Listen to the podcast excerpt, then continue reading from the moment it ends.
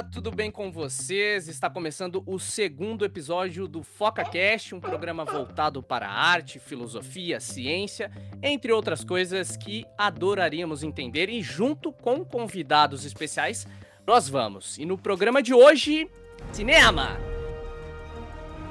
Eu sou Andrew Alves e juntamente com Bruno Silva iremos explorar o fantástico mundo da sétima arte.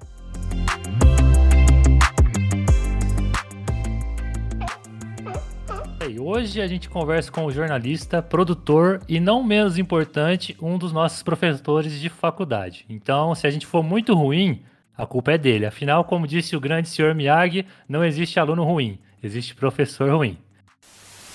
Tu não é Ave Maria, mas já cheio de graça!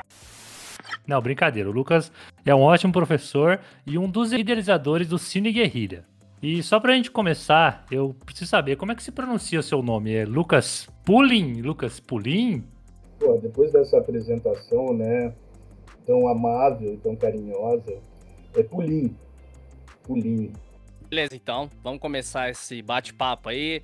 É... Tô bem feliz, obrigado pela, pela presença aqui, claro, primeiramente. E vamos para começar esse bate-papo, vamos começar de um jeito clássico, né? falando coisas bem clichês. Então eu queria que você contasse um pouco da sua experiência, né, é, inicial com o cinema e também é, como isso influ influenciou na sua vida, né, ao ponto de você criar aí a sua própria é, produtora audiovisual, para quem não conhece, Cine Guerrilha. Bom, gente, primeiro, obrigado pelo convite, embora eu tenha, o, o, o Bruno tenha esse, esse, essa, esse carinho, né, Amor bruto. Mas eu tenho uma, em, em, em defesa, em, em, minha defesa, eu tenho a falar o seguinte: eu não dei aula de rádio para vocês. Então, se ficar ruim, vocês culpam o Guilherme. A culpa não é minha, tá? Eu não dei aula de rádio. Mas, não, mas é brincadeira. Mas, enfim, gente, é, é, para mim é um prazer estar aqui com vocês, né? É, a gente, desde a época da faculdade, a gente sempre trocou ideia de, né, de cinema, de quadrinho, de música. É, e desde quando vocês começaram com o, o podcast, o, canal, né? É, então, pô, legal, obrigado pela, pelo convite. E para falar sobre cinema, né? Cinema bagaceira, que é, o que, eu, que é o que eu gosto, que é o que eu faço. A verdade é o seguinte, gente, é, da onde surgiu o cinema para mim? É, eu sempre gostei de cinema desde moleque, assim, sempre, principalmente cinema de terror, né? Eu sou enfim, tô com 40, eu sou da época de videolocadora, né? Então, é, e eu gostava, eu tinha uma videolocadora perto de casa, assim, dava umas quatro quadras, assim, da minha casa, nem, nem isso, era bem perto, assim, da minha casa. E eu ia lá na videolocadora, quando eu era moleque, e eu ia pra sessão de terror, e eu pegava o filme que tinha a capa mais escrota, assim, né? Eu nem sabia que filme que era, assim, tipo, assim, o que tivesse a capa mais escrota era o que eu pegava, assim, aquela capa bem bagaceira mesmo. E minha mãe ficava louca, né, porque daí eu, eu saía sem falar, falava assim, ah, eu vou dar uma volta, assim, vou uma pracinha, assim, na rua de casa. Eu vou lá na pracinha. Aí eu ia na locadora, pegava na conta dela, ela ficava louca, ela tinha que pagar, né. Então eu sempre gostei, cara, sempre, sempre gostei, né. Mas Uh, teve um filme que me que foi um filme que me chamou a atenção, na verdade, assim, que foi quando eu comecei com esse hábito de pegar é, é, é, mais filme de terror e tal, que foi o Cemitério Maldito.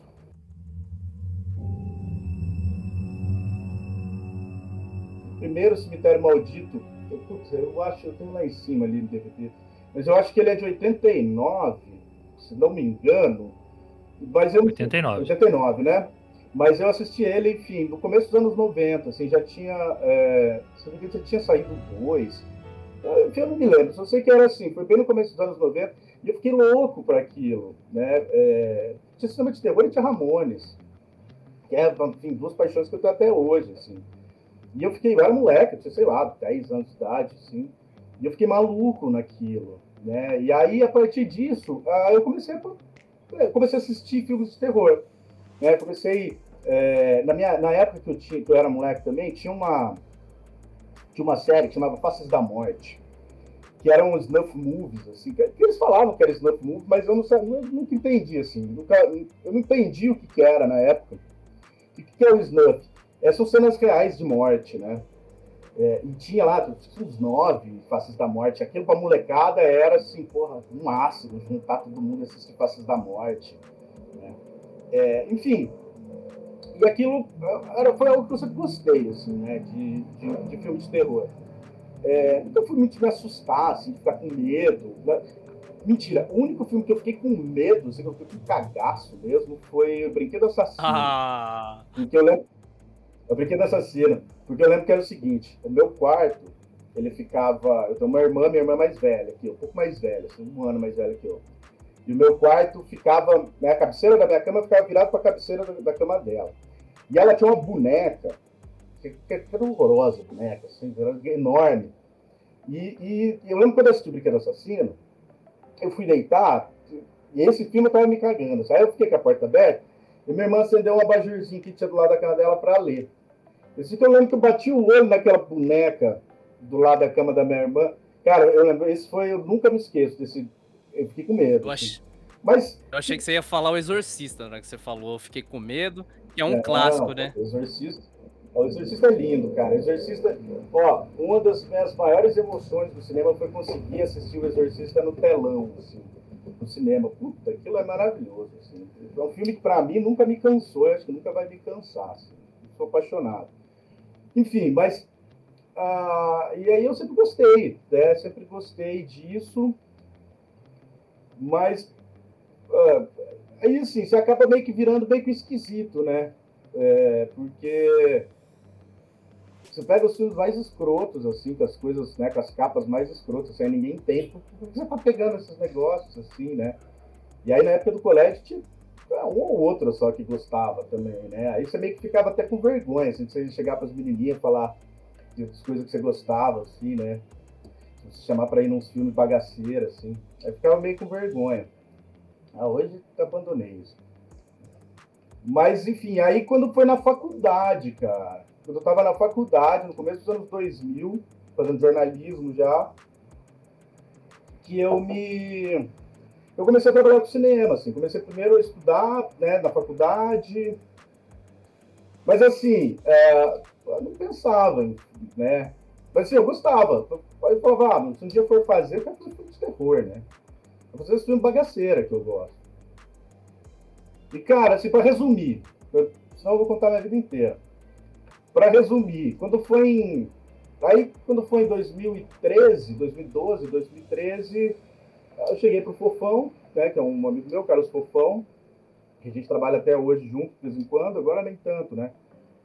E eu falei, a gente já trabalhava junto, eu falei, eu falei, cara, eu tô cansado de fazer filme pros outros, assim, tô cansado de fazer filme de paisagem, assim, né, 10 minutos do vento, Institucional, de empresa. Cara, institucional eu até fiz também, mas institucional ainda é mais legal, assim, né? Mas assim, é aqueles filmes cabeça, assim, né? Eu chegou uma época que eu achava que eu tinha que ser cult de cinema, né? Mas aí, cara, eu tenho um problema que eu, tenho, eu durmo. Eu sou o cinéfilo mais vagabundo do mundo. Então eu durmo nos filmes. Assim, cinema, nossa, eu, eu tenho os horários que eu posso assistir filme. Tem horário que eu não posso assistir filme de nenhum. Mas se é um filme que for, eu vou dormir. E aí eu meio que tinha uma época que eu achava que eu era cult, né? Aí, mais ou menos nessa época, em 2013, fiquei de saco cheio de fazer outras coisas. Eu falei pro Fofão, falei, velho, o Fofão também, a gente acabou se aproximando muito por conta desse nosso gosto de cinema, né? De cinema estranho. E aí eu falei para ele, eu falei, cara, é, a gente sabe fazer. A gente mexe com essa porra faz tempo. É, por que a gente não vai fazer? A gente tem equipamento tinha equipamento, é, enfim, básico, mas tinha. Cara, isso é, pra, é uma coisa que eu sempre pensei, assim, se é para me fuder, sem ganhar dinheiro, vamos fuder fazendo minhas coisas, vamos fuder por coisa dos outros, né? E aí foi assim, cara, aí ele olhou para mim e falou assim, porra, claro, né? E aí a gente começou, cara, em 2013, enfim, Hoje a gente tá meio paradão, assim, mas sempre tem as bagaceiras, a gente faz. Assim, a gente gosta de fazer bagaceira. Eu sempre digo pro Andrew, ele acaba sempre discordando comigo, mas de filme, esse filme trash, filme bagaceiro, eu falo para ele que é uma verdadeira obra-prima, porque ele é feito para ser ruim. O tosco de propósito é bom. Uhum. É diferente é, do exato. tosco que a pessoa quer fazer uma coisa incrível e faz um negócio tosco. O tosco que é feito para ser tosco é muito bom. É claro, é claro. Essa, esse, cara, essa pra mim é um negócio que eu levo pra minha vida. Por isso você, você pega o seguinte, cara, ó, eu, eu, eu, comecei a fazer filme, o primeiro filme que eu fui fazer na minha vida foi em 2002. Faz 20 anos isso, né? Porra, faz 20 anos que eu faço essa porra, eu acho que eu aprendi a fazer um pouco, né? É, e eu, não faço só, só, só filme bagaceira, não. Porra, eu produzo um filme sério, sério né? Enfim, filme de 10 minutos de paisagem, assim, eu produzo isso, já produzi documentário, já produzi institucional. Então, assim, pô, eu entendo, eu dou aula de cinema, eu entendo a linguagem do cinema, sabe? Só que, assim, eu faço isso de propósito, porque eu gosto disso daqui, sabe? Eu gosto dessa estética, uma estética mais de mau gosto, assim. Eu me lembro que eu estava num festival em Curitiba, um festival de cinema em Curitiba, festival de cinema de terror ainda, em Curitiba.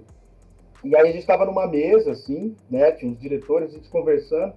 E aí a gente falou, você falou assim, cara, a gente tem que assumir a nossa canastrice, assim. Tipo, a gente tem que assumir que a gente é canastrão, que a gente...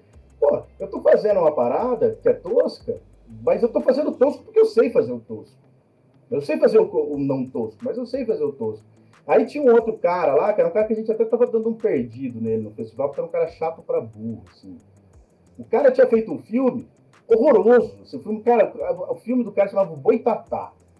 Eu nem me lembro o nome do cara, o Boitatá. Velho, o filme do cara era uma vergonha alheia. E ele ficava revoltado que o filme dele não entrava em festivais. Claro, foi uma bosta. Né? Ele levava a sério aquilo lá. Então ele fez o próximo mal feito, achando que ele tinha feito uma obra de arte.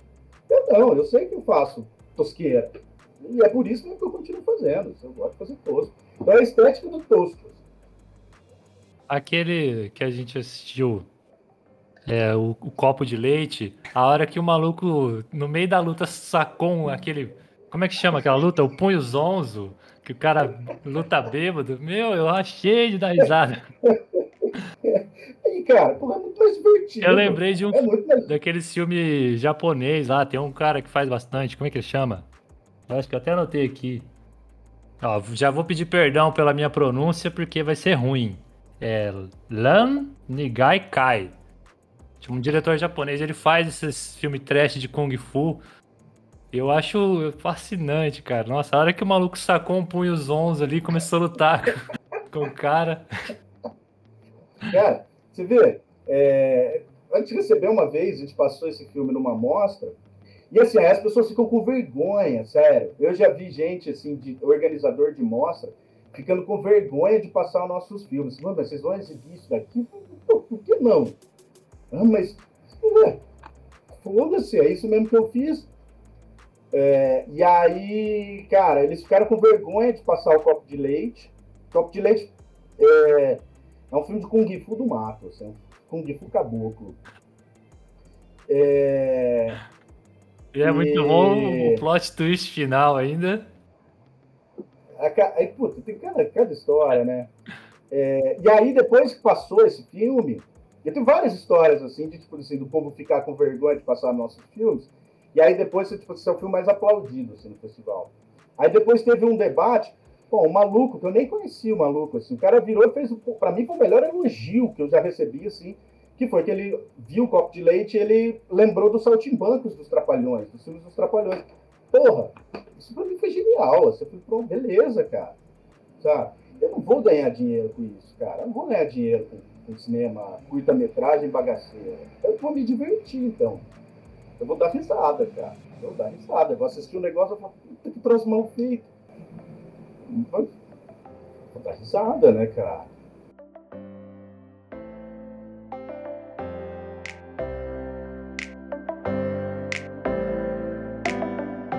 Eu sei que o nome é bem autoexplicativo, mas por que, que a produtora chama Cine Guerrilha? Só pra gente deixar registrado. Porque a gente não tinha, gente não tinha nome, cara. A gente, tipo, a gente não tinha nome. Você entendeu? Puta, vamos fazer? Vamos fazer. Eu, fofão. Aí a gente começou, tá, mas como é que vai chamar? Eu não sei, não sei, o que, que nós vamos fazer e tal. Aí só tomando cerveja lá em casa, assim, já tava meio chumbado já. Ah, nós vamos fazer cinema de guerrilha, de guerrilha, tem que fazer esse negócio. Virou cine guerrilha. Aí depois a gente foi ver, descobri que tem uns quatro cine guerrilha, assim, no, no Brasil, assim, tipo, o nome mais batido do mundo, né? Ah, não, mas é. Aí, como é Cine Guerrilha, é socializado, né? Todo mundo pode usar. É, lógico. Tipo assim, cara, aí um monte, assim, o povo mandava e-mail, assim, pra gente, assim, achando que era uma produtora lá de São Paulo, que fazia umas paradas lá, não sei o que, é que vocês estão aqui em São Paulo. Cara, não, tem uns quatro, assim, Guerrilha no Brasil. É, aí ficou, assim, ficou. Só te perguntar uma coisa, Lucas, antes do Bruno fazer a pergunta dele, mais reflexiva, porque o Bruno é muito reflexivo, né? É, eu queria, eu queria saber se você já. São as drogas. você já conhece o, o Darkflix, porque você falou aí tanto de é, na sua infância, né? Que você ia na locadora, é, via lá capas e capas bizarras de filmes de terror. E aí, é, semana, duas semanas atrás, eu acabei assinando é, o, o, serviço de streaming deles e lembrei na hora disso. Você já viu o Darkflix? Você acha que tem um bom catálogo lá? Enfim, para quem Cara, gosta de filme de terror? Eu vi faz tempo, velho. Eu vi faz tempo que me mandaram. É, mas eu, eu, ando meio sem tempo, assim, de assistir coisa, sabe? Então, é, eu confesso para você que eu não, não entrei. Mas eu fiquei sabendo já, assim, eu acho ótimo, cara. Eu acho ótimo, assim, porque é, é um tipo de cinema que é muito marginalizado. Né? Embora eu acho que hoje tenha mais gente, acho que até por conta da, da facilidade de internet e tal, é, tem mais gente que gosta, assim, né? É, mas é, é, é, é, um cinema que sempre foi muito marginalizado, assim, né? É um tipo de coisa que você... Minha mãe mesmo fala, minha mãe fala pra mim, fala assim, por que você faz essas coisas? Faz filme de natureza, faz filme de romance, fica fazendo essas coisas feias, mal feitas fazer o quê, né? Mas de lobisomem. Lobisomem é natureza. É, então, a gente fez de zumbi, assim. É, natureza também. Natureza, matéria orgânica. E é copo de leite, quem vê esse nome fala, nossa, olha que filme lindo, um copo de leite. Agora vocês querem uma tosqueira do cacete. Né? Mas, enfim, é, tem muita, mas eu acho que essa, essa, essa questão do, do Dark eu acho que é legal. Assim, eu, eu, eu realmente não conheço o catálogo, né? Mas se tiver, quanto mais bagaceira, coisa é melhor.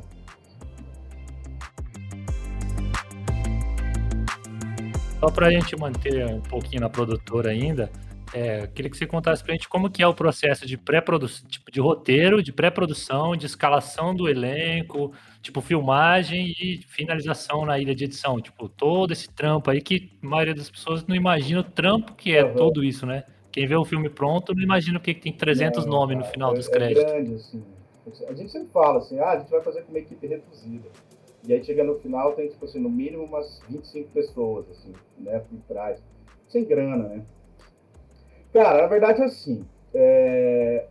parte de roteiro. Aí, assim, acabou criando o Cine Guerrilha, o Fofão, né?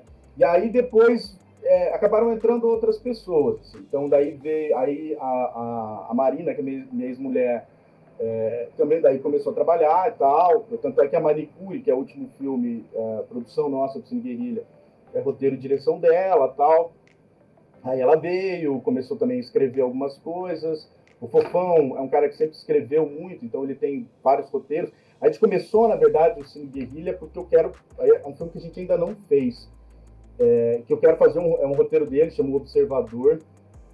Que foi o que eu falei para ele. Falei, cara, e é, na época era um filme que a gente sabia que não ia ganhar edital, e eu falei, meu, é muito bom, é um roteiro sensacional, é um roteiro muito bom. É, então, assim, ele tem um roteiro, aí às vezes a gente cria junto, né, mas é, eu, eu trabalho com a parte de produção, né, então, enfim, pega o roteiro, e como a gente faz tudo sem grana, a gente meio que faz o seguinte, faz quando der para todo mundo, sabe? Então, é, é, por exemplo, geralmente a gente filmava em final de semana, porque todo mundo trabalha, né? Então, uh, em final de semana. E aí, cara, elenco é um negócio que eu sempre achei que ia ser meio difícil. E chove de gente para querer fazer essas tosqueiras, assim, né? Então, assim, quando a gente pode, é, é duro. Eu não gosto de, de trabalhar graça e não gosto de fazer as pessoas trabalhar. A pessoa que vai, ela vai assim, eu deixo muito claro isso. A gente, meu, já, às vezes, é, que já conhecem a gente é, é, e que sabe como é a gente trabalha, né? Então, é, se você pegar, por exemplo, o, o, copo de leite, o Copo de Leite foi diferente porque era um filme de oficina, né? Então tinha muitos alunos das oficinas. Aí os alunos uh, quiseram. Mas, por exemplo, tem o Gutenberg Lins, o Copo de Leite. Gutenberg, ele é um dublê. Na época que a gente trouxe ele, ele era um cara desconhecido. Hoje ele trabalha no SBT, faz filmes do Danilo Gentili. É, é, mas na época ele era, tipo assim, um mestre de Kung Fu que estava começando na carreira de dublê. Eu conheci ele pela internet. Falei, meu, topa vir? Aí o cara, meu, vem. Eu falei, ó, só não tem dinheiro para te pagar, eu te pago passagem e hospedagem. O cara, meu, não, beleza. Então, assim, você vai na conversa, né? Tem até uma história engraçada no Invasores, 2014. É, 2014. A gente fez um papel lá que era uma morta. A mulher, era, ela, ela não ia fazer, ela ia estar morta. Ela ia só estar morta. Eu precisava de alguém que, de uma determinada faixa de idade, né, é, que não respirasse muito, que ficasse deitada e deixasse eu jogar meleca em cima dela, né, porque a gente ia borrocar ela de sangue falso e de víscera falsa, né, de linguiça, de víscera de galinha e tal. É, então, eu só precisava disso, assim. eu precisava de mais nada. Aí a gente resolveu, era o nosso primeiro assim, filme mais independente e tal, né? Vamos abrir teste de elenco. Tá morta, né? Aí apareceu uma menina lá, explicando tal. Ela, não, beleza, ela, mas eu tive algumas ideias pro meu personagem. cara, você não precisa ter ideia pro teu personagem, cara. você só não pode respirar muito. Não, mas e se eu fizesse essa? Eu falei, cara, não, fica quieto, eu jogo um monte de meleca em você, você fica parada lá e pronto, acabou. E a, cara, ela não conseguiu o papel de morta, porque ela queria. Ela conseguiu o papel de morta. Ela não conseguiu o papel de morta. Né? É, enfim, então assim, é, por isso que eu gosto de trabalhar com gente que eu conheço, né? Porque sabe mais ou menos as loucuras que a gente vai fazer. Né? Sabe que eu vou jogar meleca, sabe que eu vou cuspir sangue falso na cara, sabe que eu vou ter que esfregar linguiça crua na cara, enfim. As coisas que é divertido fazer, né? Tô falando sério, é bem divertido isso, né? Tô, até, tô ficando com vontade de participar do filme já. É legal, é legal. Assim. Não, é legal pra caramba. daqui a pouco, daqui a pouco dá, dá uma, aproveita e, e, já, já faz teste de elenco, já entra pro elenco, faz todos os filmes possíveis. Ó, a, pode não, pode, pode encerrar, pode finalizar. Não, aí, aí assim, aí o nosso filme, como ele tem, a gente procura sempre fazer efeitos especiais também, né, cara? Só que, claro, não é efeitos especiais de Hollywood, não é CGI, não. É da base Aqui, do... Aquele da, do manicure lá. Que, que, né, ah, da é, manicure. É, da manicure me deu um pouco de nojinho, cara. Não consegui olhar, não. Aquele negócio de unha. arrancar a unha.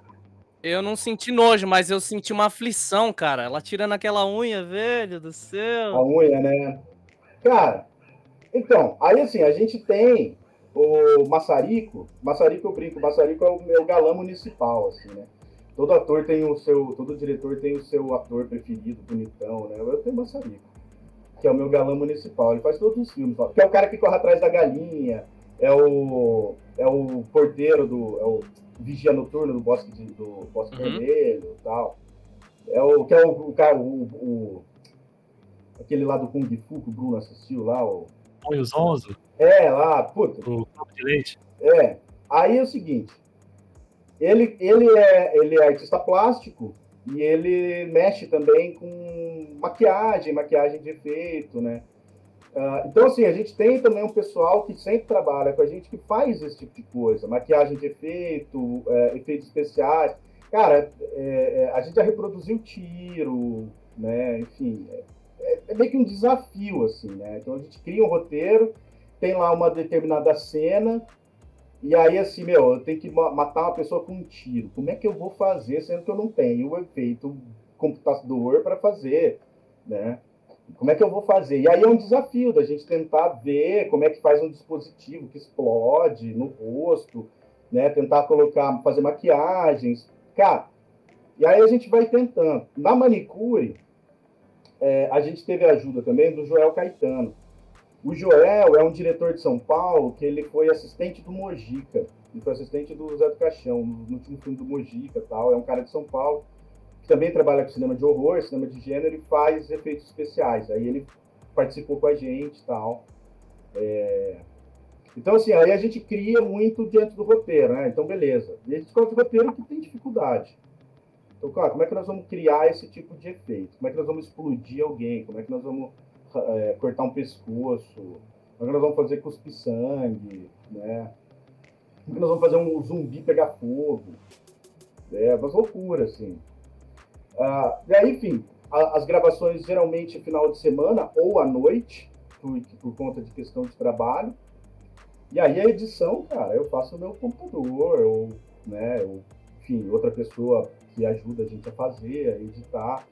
Assim, é um, é um negócio que a gente trabalha muito na parceria, sabe? Porque ninguém ganha. Ninguém ganha mesmo. Nesse tipo de cinema, ninguém ganha. Então vai muito na parceria. Nunca, nunca. Nunca. Sempre tomei no cu, cara. Sempre. Desde quando eu, ó, desde quando eu criei o Cine Guerrilha, eu só me fudi. Eu só me fudi. Então, puxando já um, um gatilho para isso, é, traçando um paralelo de desde quando você começou até agora. Eu sei que agora tem a questão da pandemia que complicou ainda mais, né? Mas traçando um paralelo em quase 10 anos, né? 2013 a quase chegando, ainda falta um ano e pouco, né? Mas tá. Qual o momento que você acha mais difícil? Lá quando você começou ou agora? Você acha que tá, tá mais difícil agora também por questões de governo, enfim? Explica pra gente isso aí. Cara, ó, eu acho, eu vejo o seguinte, é, o, o, cinema, o cinema brasileiro, deixa eu ajeitar minha câmera aqui.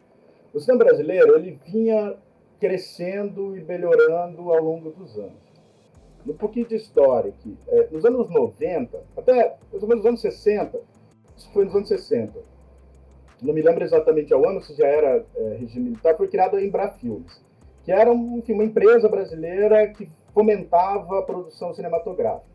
Tá, tirando todas as críticas que só beneficiavam um tipo de cinema, né? O pessoal da Boca do Lixo, Mojica, que era o pessoal que fazia o cinema que eu gosto, assim, que é um cinema mais experimental, é, não tinha acesso, mas enfim, você tinha ah, uma, um órgão de financiamento. Né? E você tem, então você vê que a produção cinematográfica brasileira dos anos 60, dos anos 70 e até dos anos 80 é bastante grande. Né? Você tem bastante coisa. Quando chega nos anos 90, o Collor acabou com a Embrafilmes. E aí o Brasil ficou um período, um período grande aí, mais ou menos, quase uns 10 anos, sem nada. Né? Sem nada, sem nada, sem nada.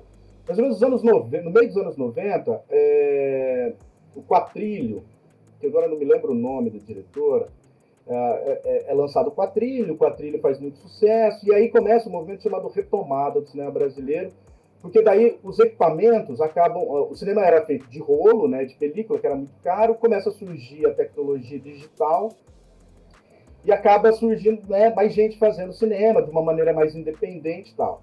Quando no começo dos anos 2000, 2002 mais precisamente, primeiro ano do governo do Lula, ele cria a Ancine, que é a Agência Nacional de Cinema, que é uma, é uma agência reguladora que existe até hoje, embora esse, é, esse cidadão, que eu não gosto de falar o nome, Pode falar, Aque, pode falar Aquele mal, que, que não deve ser nomeado. Esse grande de um filho de uma puta, tá, ele meio que matou a Ancine, mas enfim. A Ancine, ela é uma agência reguladora com papel de financiar a própria cadeia. Então, você tem uma série de contribuições que as produtoras uh, é, é, pagam para a Ancine e isso vai para um fundo, que é o fundo setorial, e, essa, e essa grana acaba sendo revertida novamente para a cadeia produtiva, por meio de editais e tal. Isso vinha muito bem, assim, estava crescendo. Mas aí, claro, o cinema de gênero, esse cinema mais de terror, ele sempre foi um cinema que teve muito, sempre teve muito preconceito, né? Sempre teve muito. Ainda mais com o brasileiro, né, cara? O cinema, tipo, de terror americano é, é idolatrado. Tipo, os caras fazem um bagulho meio mais ou menos. É incrível, e né? Eu é sempre incrível. achei assim, pô, você pega lá o tanto de filmes ruins, cara. Tem filme bom, assim, tem filme novo que eu gosto, assim. Mas tem cara, tanto de filme ruim que faz, meu, filas para assistir, enquanto assim, a gente tem cinemas de terror nacional que são muito bons, assim, sabe? Que são muito melhores, assim. Mas, enfim, sempre teve um preconceito. Só que esse preconceito começou a ser quebrado. Nos últimos anos, aí, tá, no, no né, 2000, a partir dessa primeira década do, do, dos anos 2000, esse preconceito começou a ser quebrado. Né? Porque você tem, começaram a aparecer mais produtoras e tal, mais independentes, e é, é, é, começaram a surgir filmes de ação, filmes de. Né? Porque a gente fala cinema de gênero, a gente está falando de cinema de horror, cinema de ação, cinema policial. Né? Você começa a ter isso, então você começa a ter uma quebra de, de, de um pouco de preconceito, né? Tanto é que um dos grandes diretores é, de cinema de horror hoje, o Rodrigo Aragão, que é o cara lá do Espírito Santo, né? Nos últimos dois fundos setoriais aí antes do Bolsonaro, ele conseguiu emplacar os filmes de terror dele, né? Então, Cemitério das Almas Malditas, que estreou agora, que estou louco para assistir, e tem um outro que ele fez também, é, né? E, pô, são filmes de extrema qualidade, assim. Só que daí, meu, chegou esse filho da puta e matou tudo, né? Então, assim, agora você não tem mais cinema nenhum, né? Agora você não tem mais cinema nenhum. Assim. Você tem, por exemplo, algumas é, é, iniciativas do, do, próprio Estado e do próprio município, né? Então, por exemplo, aqui em Londrina tem o PROMIC, que é o Programa Municipal de Incentivo à Cultura. Né? Os últimos filmes que eu fiz foram com né, filmes que não são... É porque o Cine Guerrilha a gente acaba produzindo os bagaceiros, mas eu acabo trabalhando para outras produtoras, né? É, que são filmes, vamos dizer, sérios. É, a gente fez com patrocínio do Promic. Eu tenho um projeto aprovado no, no, no, edital do Estado, só que, que foi aprovado em 2019, só que eu não pude rodar porque era um, é um filme que vai passar dentro de uma escola com adolescente. Aí veio a pandemia, né? Eu falei, não, eu não vou meter criança no meio de uma pandemia, né? Então, assim, você tem algumas iniciativas do Estado. E, mas, assim, agora morreu, né, cara? Morreu, assim. Então, muita coisa do que está sendo produzida hoje são coisas que já estavam aprovadas aí nos últimos anos, né? Então, assim, mas de agora, eu até faz tempo que eu não entro no site da Ancine, mas de agora não tem, não tá tendo edital, né? Assim, mataram tudo mataram. Então, assim, e aí não só o cinema de horror, o cinema de horror é pior ainda, né? Porque você tem esse bando de fanático religioso aí, que quer arte sacra, aparece eu querendo cuspir sangue, esfregar linguiça na cara dos outros. Né? Você tem muita chance, não. É, essa é uma frase que. É isso, eu ia falar isso, eu ia causar... falar isso, eu só não queria. É, é, pode causar estranheza. É, Se a gente tiver um canal de cortes, a gente precisa pegar esse momento. Esfregar a linguiça na cara dos outros. É, depois que eu falei. Bom, Cada um entenda como quiser, tá? Depois eu deixo meu contato, cada um entenda como quiser. Não, mas o pessoal vai ouvir, o pessoal vai ouvir o FocaCast inteiro e vai, vai saber do que é, tá se tratando. Não, não tem problema, dá pra fazer uma camiseta, né? Fazer uma frase de camiseta, né? é. Pegar a linguiça, é, é daria uma estampa bonitinha. Enfim, é, morreu, né, cara? Infelizmente, assim, é uma pena, é uma pena. Né? o cinema estava fazendo público, né, cara? Porque assim, quando a gente começou, olha só, é, a gente começou em 2013, vai. Depois a gente começou, eu e o Fofão começou a trabalhar junto em 2011, aí em 2012 nós produzimos o primeiro filme dele, que é o Violento Lerroville, mas a gente produziu para RPC e para uma outra produtora. Aí em 2013 a gente começou e começou a fazer isso. Aí em 2013 a gente fez o Bosque Vermelho também pelo Festival de Cinema daqui no Arte, que foi quando eu trouxe o Rodrigo Aragão a primeira vez aqui para Londrina. É... E aí em 2014 a gente abriu um cineclube, que a gente exibia filme de terror toda quinta-feira no Barbearia, no Boteco. A gente ficou por dois anos, toda quinta-feira a gente fazia a gente fazia exibição de filme estranho terror no bar, assim. Porque a gente tinha uma ideia que era. Uh, já beleza, a gente gosta de fazer e a gente sabe que tem gente que gosta, né? E tem muita gente que não sabe que gosta, sabe? Assim, é, gente, as, as, pessoas têm muito preconceito, mas depois que assistem, elas dão risada. Elas falam, puta, isso é legal pra caramba. Então a gente sempre pensou também em formação de público. Né? Então, assim, ó, meu, vamos passar, vamos fazer as coisas mais acessíveis e passar, né, enfim, de graça para todo mundo, já que eu não estou ganhando, cara, vou cobrar dos outros? Tá de graça para todo mundo, né, meu? É, como uma questão de formação de público, né, cara? E eu vejo que a gente estava, meu, hoje muita gente, o, o, Bosque Vermelho hoje, assim, cara, é um negócio que é impressionante aqui em Londrina, assim. É, uma galera, você fala, pô, do Bosque Vermelho, que é tão clássico, sério? Pô, essa merda. Mas assim, é, por quê? Porque as pessoas começaram a ver que era possível fazer isso, possível fazer uma coisa mais independente, né? É, que era possível não sentir vergonha do que você está fazendo, né, cara? Eu não tem vergonha, não tem vergonha disso, eu não faço, não tem vergonha. É, tem que passar mesmo a linguiça na cara de todo mundo. tem que passar a linguiça na cara de todo mundo, né? Não tem vergonha. Mas assim, então a gente sempre pensou em trabalhar com essa questão de formação de público. Agora, cara, eu acho que a gente vai ter que, tipo assim, ter um outro trabalho de formação de público, né? Por conta da pandemia, né? A gente tem que ficar aí muito tempo afastado. É, é, e por conta dessa, dessa merda desse governo, né, cara? Porque tem uma outra coisa também, meu, se vocês não, fica à vontade. eu vou falando, cara. E tem uma outra coisa também, que era uma coisa que eu sempre defendi, e isso eu defendo até hoje. Beleza eu tenho possibilidades de exibir meu filme hoje em rede social, né, online, beleza. Só que, cara, nada vai superar e nada, né, nunca a presença física. É, a sala né? de cinema, e... tra ela traz um poder com ela para a história, né? Ela muda a narrativa. Cara, é, eu, é, eu, assim, eu sempre fui rato de sala de cinema, assim, né? Então, assim, pra, eu sempre fui um, um, uma, uma atividade, né? Que assim, eu morava em Curitiba, lá tinha Cinemateca, tem ainda Cinemateca. Chegava de domingo, assim, tipo assim, ah, era um real para você assistir filme o dia inteiro. Né? Eu entrava duas horas da tarde e saia dez horas da noite na sala, assim, dormia, ficava lá, né? E assim, eu, hoje eu faço isso com a minha filha, né? Embora não, não, né, enfim, seja caro para burro, né? Mas é algo que a gente sempre vai, pelo menos toda semana a gente vai uma, duas vezes por, por semana, assim, para assistir qualquer merda. Né? É, mas o que eu, o, claro, então você tem essa questão da sala de cinema. Mas assim, para o tipo de filme que a gente fazia, que a gente faz, né? É, o legal é passar em boteco. É legal você estar tá próximo das pessoas. Por quê? Porque eu gosto de ver a reação das pessoas. Pô, exibir a manicure e eu olhar para a cara das pessoas. Eu já assisti o filme 500 milhões de vezes. Eu não aguento mais ver, mas assim. Então eu assisto o filme, o meu filme, olhando para os outros. Porque eu quero ver a reação da pessoa, sabe? Eu quero ver a reação a hora que ele tira a unha. Isso é o tesão. Isso é o bacana, assim, sabe?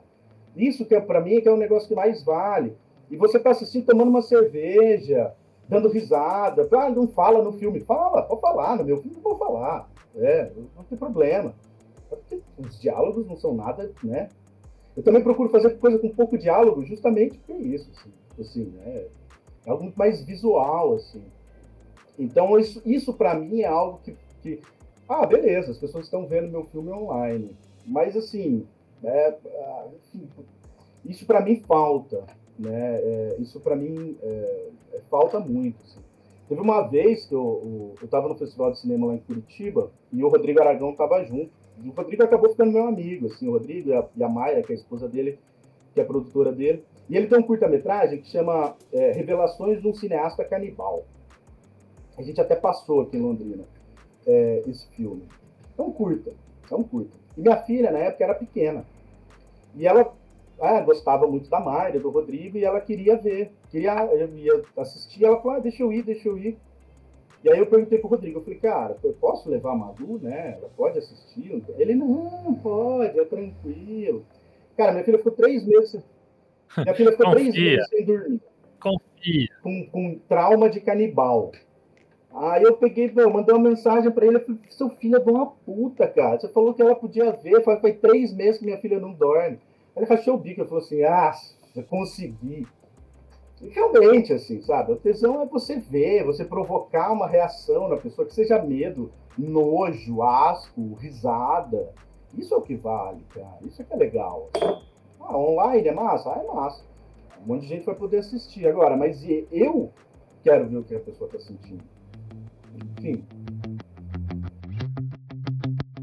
Então, Lucas, é, falando um pouquinho do, do nosso contexto conservador, né, o fascista e outros adjetivos aí, é, você acha que o cinema, como ferramenta artística, ele pode ajudar a combater certos preconceitos que estão voltando assim como também ele pode ajudar a prevalecer esses preconceitos.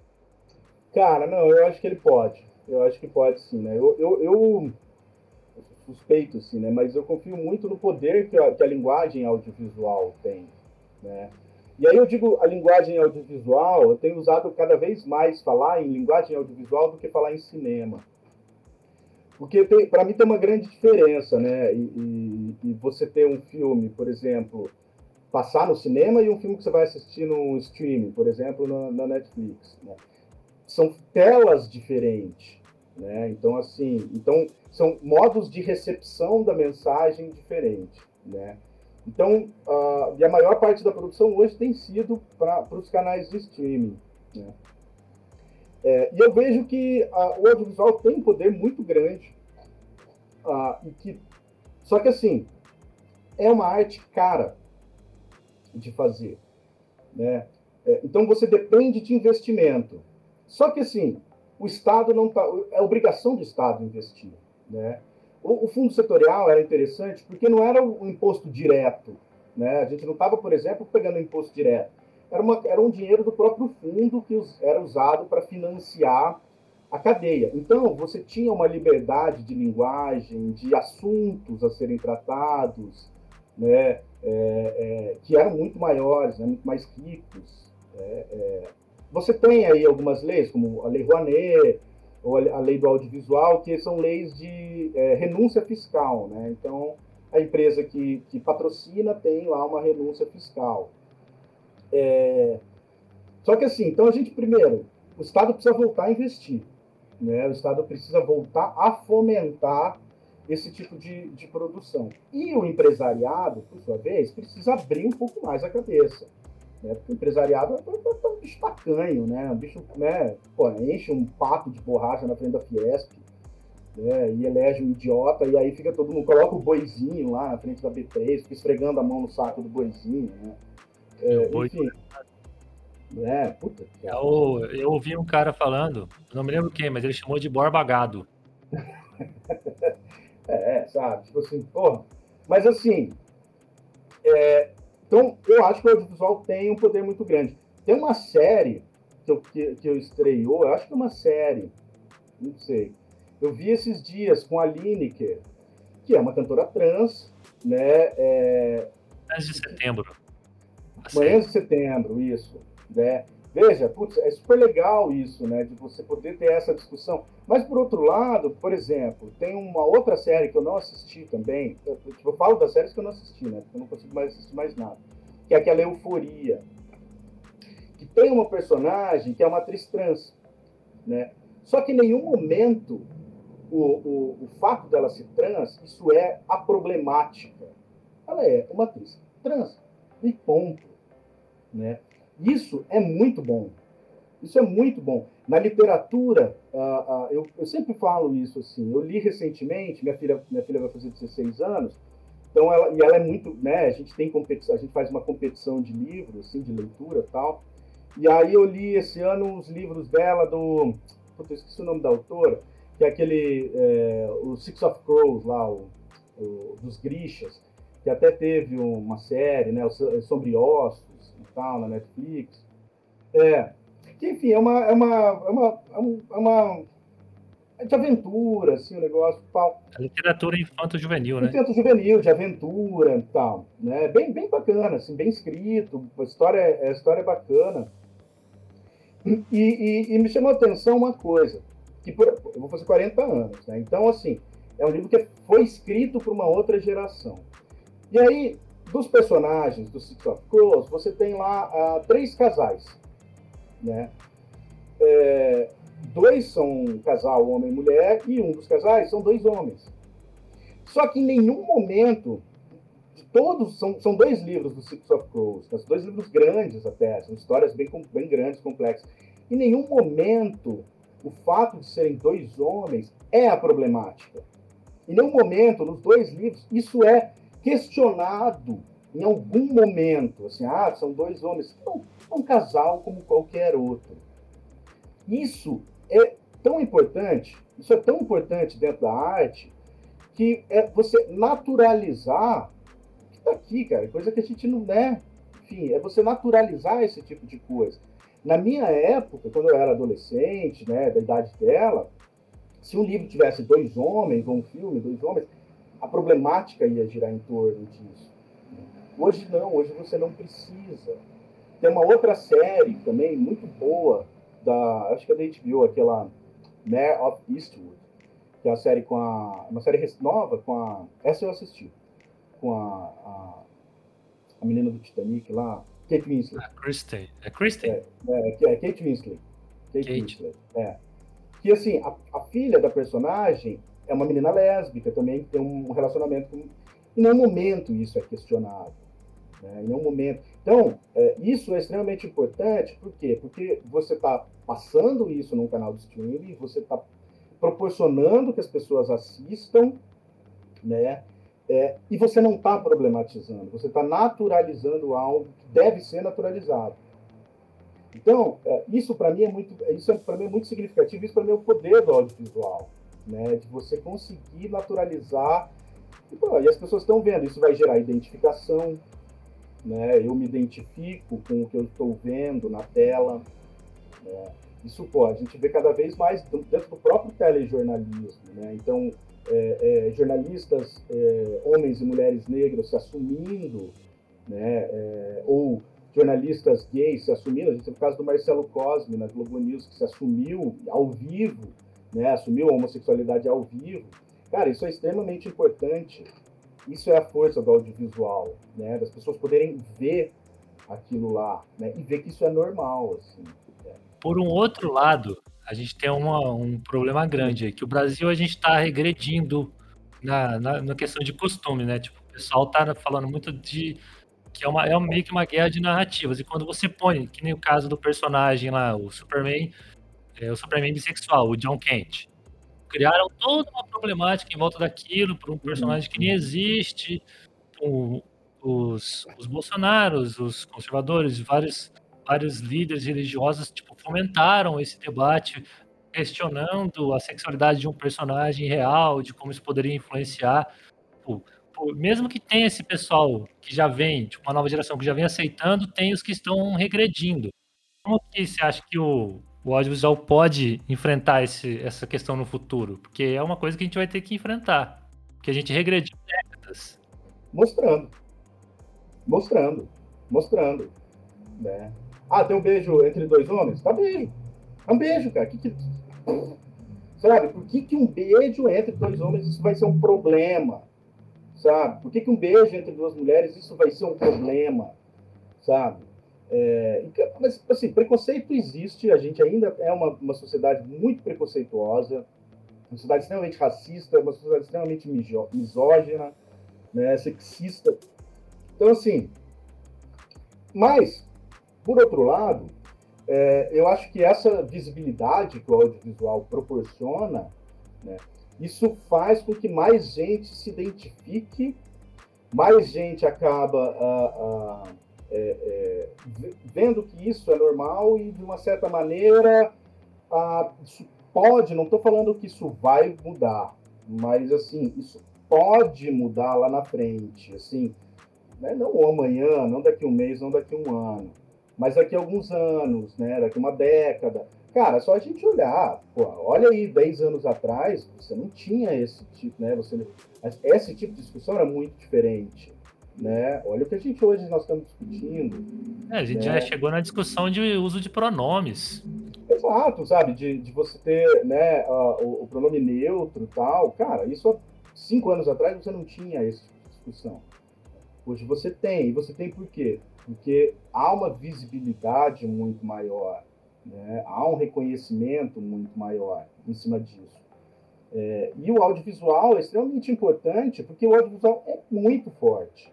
Né? É muito forte. Eu ver uma, uma, uma imagem em movimento né? é algo que é extremamente forte até hoje. Né? Lá na primeira exibição de cinema, lá em 1895, com os irmãos Lumière colocaram o, uh, o filminho lá do, da estação do trem, chegando o trem, que as pessoas saíram correndo, achando que o trem ia pular. Cara, isso há mais de 100 anos a imagem continua fazendo, fascinando, né? Então, assim, ah, ah eu acho que a imagem, né, quanto mais a gente colocar isso, mais é, é, é, visibilidade a gente vai ter, né? Mais visibilidade a gente vai ter. Os nossos filmes mesmo, assim, é, são coisas que a gente não trata, assim, mas não trata porque, assim, não precisa, sabe? Assim, a gente, enfim, né? Ah, você vai fazer um cinema mais militante? O, nosso cinema, ele é uma militância de uma certa maneira, mas ele não é uma militância desse, desse tipo de coisa. Mas, assim, vejo isso como um problema, sabe? Eu acho que, pelo contrário, quanto mais tiver né? Ah, mas um beijo entre dois homens na novela das nove da Rede Globo. Ótimo, ótimo que se tenha isso. Né? Você tem, por exemplo, nos Estados Unidos, você tem o, o Jordan Peele, que é um diretor novo, que é um diretor negro, que fez dois filmaços, assim, os dois, que é o Nós e o Corra, né? o Corra primeiro, depois o Nós, é, que são filmes sensacionais, assim, espetaculares. É um terror psicológico diferenciado, né? te dá um medo ali que não é no susto, né? Ele brinca com a sua mente. É, mas veja, o, por exemplo, o, o, o Nós, foi o último filme dele, que vai estar tá para sair, enfim, o último filme que tá saiu, tá para sair o novo dele. Perso os personagens principais é uma família negra, de classe média. Em nenhum momento se questiona isso, sabe? Em nenhum momento se questiona o fato de ser uma família negra de classe média, né? Porra, isso é extremamente importante, cara. Tem uma série que né, o, o Anderson que gosta, do Lovecraft, né, aquela Lovecraft Country. Não sei se você assistiu é a série da HBO. Cara, eu não tive. É, não é nem que eu não tive a oportunidade, é que até hoje é, tava assim, lotado aí, lotado de coisas para é. fazer e ainda não assisti. Mas sim, eu sei. Tem o livro, né? Porque é originário é. de um livro. Né? É, é. E, sim, Mas eu soube que é muito bom. O Bruno assistiu, né? Eu assisti o primeiro episódio só. Assistiu o primeiro? Porque a produção, por sinal, é produzido pelo Jordan Peele, né? Uhum. Veja, é, os personagens brancos são. Todos os brancos da série são as pessoas do mal, vamos dizer assim. Uhum. Né? Isso é uma quebra de paradigma muito forte. É uma reversão é. de papéis, né? Claro, é tomando seu lugar, é tomando é, sua depois posição, de, sabe? Depois de anos sendo retratado como bandidos, eles conseguiram um papel de protagonista. É uma Exato. verdadeira revolução, revolução cultural, né, a gente pode dizer. É, é, sabe? Isso é extremamente importante, sabe? É você... Então, e, e veja como o, o, audiovisual é importante para esse tipo de coisa, né? Pô, você está lotando uma sala de cinema no mundo inteiro, colocando uma família negra como protagonistas de um filme, e o fato de eles serem negros não tem nada a ver com a história, sabe? E você citou um caso muito peculiar, né? Porque você fala do Jordan Peele, que tem uma baita de uma representatividade é, para a comunidade negra no audiovisual, adaptando a algo que tem correlação ali com um racista. É muito louco isso, né? Tem, eu não sei se o, Bruno que assistiu a primeira, o primeiro episódio, tem bem no comecinho, cara, tem uma cena que, que é muito significativa, que a série começa com o personagem principal né, dentro de um ônibus, voltando da guerra, indo para a cidade dele, e o ônibus né, é separado entre os negros e os brancos. E aí o personagem senta no fundo e ele está lendo o Lovecraft. Ele está lendo o livro de Lovecraft. E senta uma senhora do lado dele, puxa a conversa, eles começam a conversar. E aí ela pergunta, o que você está lendo? Ele fala, ah, Lovecraft. Aí ela pega e ela fala o seguinte, ela fala assim, ah, sabia que ele era racista tal, né? Ela pega e ele fala assim, não, eu sabia, mas é, as histórias dele, né? Enfim, é, é, eu, achei, eu achei isso interessante, por quê? Porque ele conseguiu separar, sabe, a, a, a história fantástica né, é, ser humano horrível. do ser humano horrível. Né? E ele conseguiu transformar aquilo, é, porque o, o, a série, é, o livro eu não li, mas a série ela marca uma posição política muito forte. Assim. Então o que, que, ela, o que, que ele fez? Ele pegou um, uma história de um racista e ele colocou um negro como protagonista, assim, tipo. É sensacional, sensacional. Cara, isso é sensacional. Isso é sensacional, assim, sabe? Tipo assim, ó, foda-se você, sabe? É, é, isso é, cara, isso é sensacional. Né? Claro, você tem outros cineastas, por exemplo, tem outro cineasta que eu sou apaixonado pelos filmes dele, que é o Spike Lee, né? que fez o, o último dele, o Destacamento é do- Blood? Foi esse? Não, né? Não, não. É o esse, último, não, o último, é, o último dele é o do. É o, não é, o do, é, o último dele é o do, do Fred Hampton, não é o. Não, não é dele, do Fred Hampton. A, é a voz, do- a voz suprema do blues também não é dele. Não, o do Fred Hampton, que é aquele. Puta, como é que é o nome, cara? Black Messiah, lá, o Messias Negro. Ah, sim, Eu sim. acho, que, é, eu acho que não é dele, não. Mas, enfim, o, o, o, o Destacamento Blood, né? Enfim, todos os filmes. Ele faz um cinema é, que tem essa questão racial, de tomada de posição racial, né? Que é extremamente importante, né? Da valorização. Então, você pegar o Faça a Coisa Certa, filme dele dos anos 90, é que é maravilhoso, Faça a Coisa Certa. Ele tem essa. Mas, veja, por quê? Porque é o tipo de cinema que ele se propõe a fazer, um cinema militante, a, né, político. O Jordan Peele, cara, eu acho que ele faz um cinema assim militante porque, veja, o que ele fez com o, o- o Lovecraft, cara, é sensacional, assim, sabe? Ele pegou a, a história do racista e falou assim, meu, né? Tá aqui essa É porra, nosso. é O nosso. Corra também não é num- numa pegada assim? Ou eu tô ficando maluco? Cara, o Corra, a história do Corra é, é, é um cara que é negro, né, que é o Daniel Kalua, que começa a namorar uma menina branca, rica, e aí ele vai para casa passar um final de semana, e aí é uma família estranha, e aí é uma, é uma família que, tipo, eles meio que escravizam os Sim. negros e tal, né? E no final morre todo Eles mundo. roubam os corpos. Eles roubam os corpos, exato, Roubam né? os corpos. roubam os corpos para colocar ah, as mentes das pessoas e tal, né? E no final morre todo mundo, assim, Sim. spoiler. Não, é, É, eu, eu eu, adoro- assisti. Eu adoro mundo. filme que morre É, todo mundo. é muito bom, o Corra é, É, muito bom. então, assim, é, é um, é um outro tipo de filme, né? Que eu acho também que é. E veja como isso é importante, né? Como isso é importante, você ter esse tipo de visibilidade, né?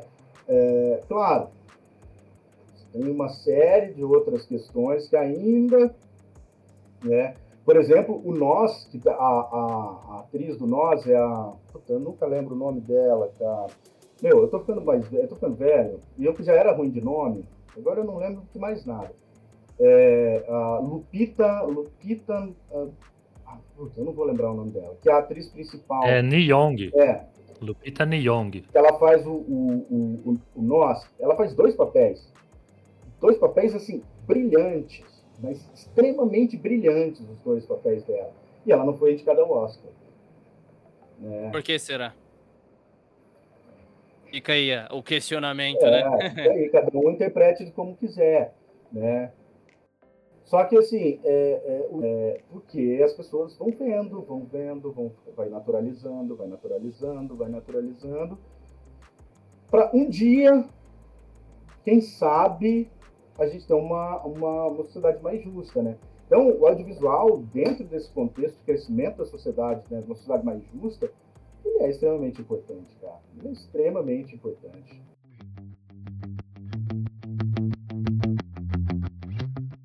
É por isso que nesse nosso momento de, de recessão governamental, onde eles cortaram os programas para cinema, o streaming internacional veio para para suprir esse negócio. Que a gente tem a Amazon Prime produzindo um monte de coisa nacional, a Netflix começando a produzir, que tem abordado temáticas que, tipo, o atual governo não, não quer que se aborde. Tipo, né, não tem o financiamento público, aí acaba vindo um financiamento privado e estrangeiro que não tem uma ligação que acaba dando mais liberdade para os criadores.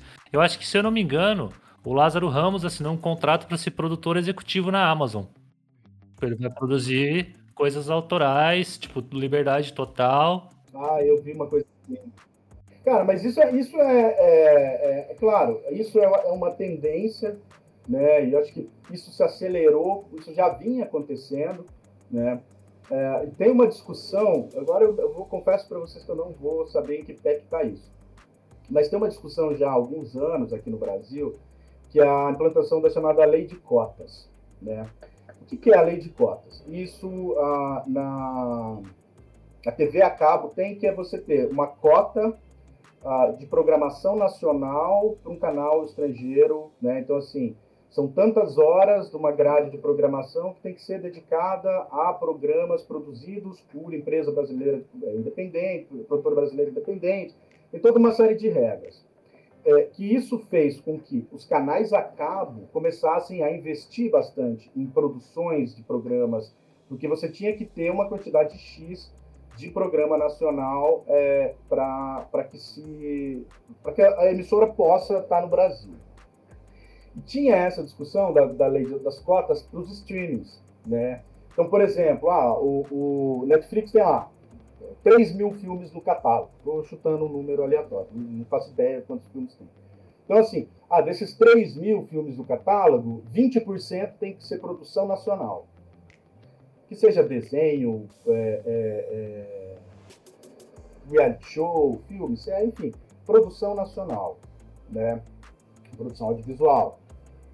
É, isso seria absolutamente maravilhoso porque você ia ter muito mais dinheiro sendo investido né, é, na própria cadeia produtiva do audiovisual brasileiro.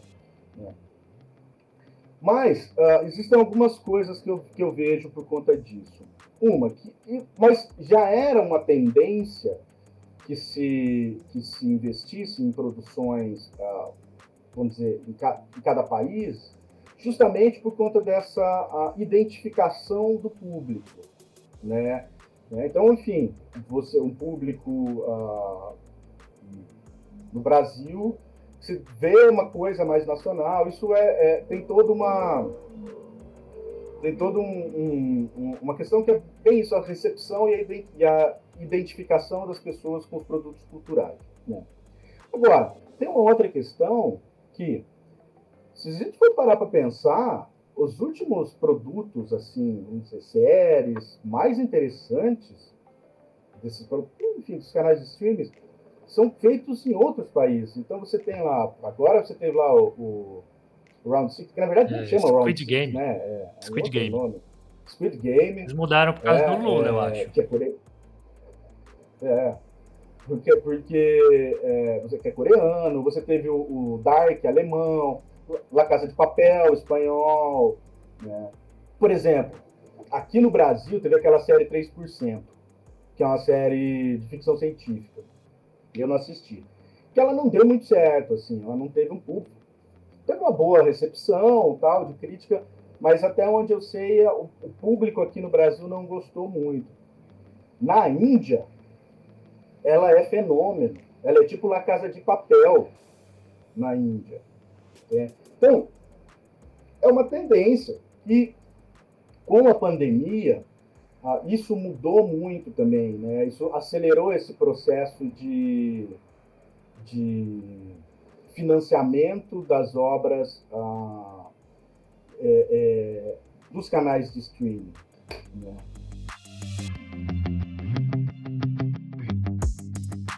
Enquanto a pandemia ela também está sendo responsável por, por, esse fenômeno de investimento uh, em produções locais e cada vez mais pelos canais de streaming. Veja só, e eu cito o filme do Batman, com o, o, o Robert, Robert tá Pattinson. Eu estou morrendo de medo dele transformar o, o, Cavaleiro das Trevas no Cavaleiro é. Ah, vi, visualmente está muito bonito, mas não quer dizer nada, né? É, é, é cara, enfim, cara, pra quem assistiu o Crepúsculo, dá pra ter medo de tudo. Mas o cara, mas o cara é um bom mas, ator, enfim. cara. Vou fazer uma, uma breve defesa. Ah, cara, ele faz, ele fez uns filmes mano. bons. Oh. É, o Farol é bom, cara. Ó, oh, assisti o Farol dele esse final de semana. Eu adorei, cara. Ah, eu sei. Ah, eu sei. Mas, pô, o cara virou um vampiro, que é o ser da noite, que brilha no escuro. É, foi uma escolha errada, né? Todo mundo faz escolhas erradas quando é jovem. Ah, claro. Eu faço até hoje, que tô velho. Mas, ó, eu acho que pelo tanto de dinheiro que ele ganhou, eu faria a mesma coisa. Eu seria o vampiro que brilha. Ah, nem fudendo. Não tem nada que pague. Ah, seria. Não tem cara. nada que pague. Você vai estragar o vampiro, caceta. Porra, o cara, ah, o cara é Bram Stoker. Eu sou facilmente comprável. Bram Stoker, Bram Stoker escreveu Drácula, você vai cagar no vampiro, cara? Ah, jamais. Jamais. Ah. Isso, é, isso é um pecado. Mas enfim, voltando. Ah, eu adoro Drácula, mas eu aceito suborno. É. é todo homem tem seu preço, né? todo homem tem seu preço. É. Mas. Complicado, complicado. Voltando, o Batman. Por exemplo, Os caras ganhar, gastaram uma nota preta federal para fazer o Batman, né? E ainda teve, é, teve que ser paralisado por conta da pandemia. Eu lembro que o Robert Pattinson ficou doente também, pegou Covid e tal. Uma nota preta. E agora, esse dinheiro ele tem que se pagar, né? Ele vai se pagar como? Ele vai se pagar em bilheteria, em badulaquezinhos, em merchandising, em bilheteria e tal. Se você não tem uma sala de cinema funcionando, por que, que você vai lançar um Batman? Né? Então, por que, que ele até agora ele não foi lançado? Porque eles iam perder dinheiro, porque eles gastaram não sei quantos milhões foi. Né? É, 500, sei, meu, milhões e milhões e milhões. Mas eu tenho que falar uma coisa: o Decenalta é um bicho. Olha, um bicho complicado. Ele vai fazer esse filme dar certo independente do que aconteça, como Marvete que sou, eles sempre gostam de, de, diminuir os filmes da Marvel, que eu sei que você tem críticas. E os filmes da DC, eles falam, nossa, é o supra-sumo do cinema. Não, não, mas não, não é nem Não, não, eu, eu sei, eu sei, eu sei. O filme da Marvel, o filme da Marvel pra mim é uma merda. Tá, tá ficando pior cada vez pior, assim, né? A Marvel gastou já todo o cartucho isso. que ela tinha. Há muito tempo ela gastou o cartucho. Mas é, a questão não é nem, nem essa, não. A gente pode depois brigar aqui. Uhum, não, tranquilo. É, mas é, a questão não é nem essa. A questão é que, assim, não tem, você não tem cinema. No cinema ninguém podia ir no cinema, então você não ia ter público. Né? É, então, tá segurando. Aí você teve o, o, a treta que deu da Viúva Negra, né? Que também era um filme que era para estrear no cinema, mas não tinha cinema, e aí estreou no streaming, e aí a, a, a atriz lá, que eu também nunca lembro o nome das pessoas. Art Johansson. É, entrou lá, né? Tava entrando com uma ação e tal, porque tinha estreado no streaming. Né? É, que ela, ela entrou porque ela ia ganhar uma parte da bilheteria. Exato, exato. Então, assim, é, é, os canais de streaming, eles estão vendo que, assim, sai muito mais barato para eles e se paga muito mais fácil, aí estou falando em termos financeiros, você acabar fazendo uma produção para o seu streaming, né, para o seu próprio streaming, do que uma produção para cinema, né, para estrear no cinema e tal, porque agora a gente viu que a gente está passível de acontecer qualquer coisa e você não pode ir no cinema. Né? Tu vê o tanto de filme aí que atrasou. Né? Agora estão tirando o atraso. Mas o tanto de filme aí que atrasou. O Batman é um exemplo disso. Né? Não estreou porque se estrear vai perder dinheiro. Né? Ia perder dinheiro. E aí, claro, tem toda uma questão mercadológica de, de você ter as janelas de estreia, né? Para não estrear é, é, o mesmo filme. Então você pega lá, coloca lá Batman e Duna na mesma semana de estreia, ou uma semana antes, uma semana depois. Né? Esses filmes vão, vão é, se chocar, né? Então, assim, tem toda essa questão do calendário né, de estreias e tal. Mas ele não estreou porque ele ia perder dinheiro. Ele ia perder dinheiro. Eu tenho, eu tenho uma pergunta polêmica aqui para aborrecer o Andrew. Adoro. Manda ver. Ó, que a gente tem o, esse cinema blockbuster de super-herói, né? Tipo, eles basicamente dominaram as salas de cinema. Aqui na. Aqui em Londrina. Aqui em Londrina mesmo, vai estrear o Homem-Aranha semana que vem? Semana que vem? Ou na outra ainda? Na semana que vem, né? É quando a, quando a gente tá gravando, né? Quando a gente postar é já vai ter estreado. E eles fecharam, eles fecharam outras salas para passar o Homem-Aranha. Como o Scorsese sempre disse, você acha que o cinema blockbuster, tipo, desses filmes de herói, tá matando realmente o cinema como uma forma de arte? Cara, os, os filmes de herói não. Né? Os filmes de herói não. Eu brinco, eu tiro o sarro do Andrew, mas eu assisto todos. Eu fui assistir até o Eternos esses dias atrás, né? Eu assisto todos. Eu não dá spoiler. Mas realmente. Ah, não foi spoiler, é uma bosta. É o único spoiler que eu vou dar. Tô louco, mas é, a, Clo a Chloe Zhao que dirigiu ainda ficou ruim, porque ela. Aquele filme que ela fez lá do. As pessoas fazem escolhas erradas. Não ofenda a memória de Jack Kirby, por favor. As pessoas fazem escolhas erradas. É. Mas não, o filme é ruim. Mas enfim, é... eu acho que o cinema de herói não é que ele tá matando, cara. Eu acho que o problema é a forma que a indústria está tendo de se, de se divulgar, né, de se estrear, e como as salas de cinema estão se comportando. Né? Por exemplo, aqui em Londrina, e isso é, para mim, é... não estreou o filme novo do Wes Anderson. né, o, o Crônica Francesa, né, uma coisa assim, nome também, enfim, não estreou o filme novo do Wes Anderson. Olha que absurdo. Em compensação, tá passando lá o cachorrinho vermelho. No que lá, o cachorro vermelho, grande, o gigante cachorro vermelho. Puta, olha que bosta. Né? É, então, assim, eu acho que assim, tem espaço. Ah, claro, se você for parar para pensar, existem poucas salas de cinema no Brasil. Né? Você não tem. Pega em Londrina, você não tem cinema de rua. Você só tem cinema de shopping. Então pressupõe que você vai para o shopping, você é, é, paga um estacionamento, enfim. E aí, se você pegar, por exemplo, uma sala VIP do, do Aurora, no final de semana, é 40 é dinheiros. 30 pontos. 30? É 40 dinheiros, velho. De... É 40 dinheiros. Não, 40 pau. É caro para burro, né?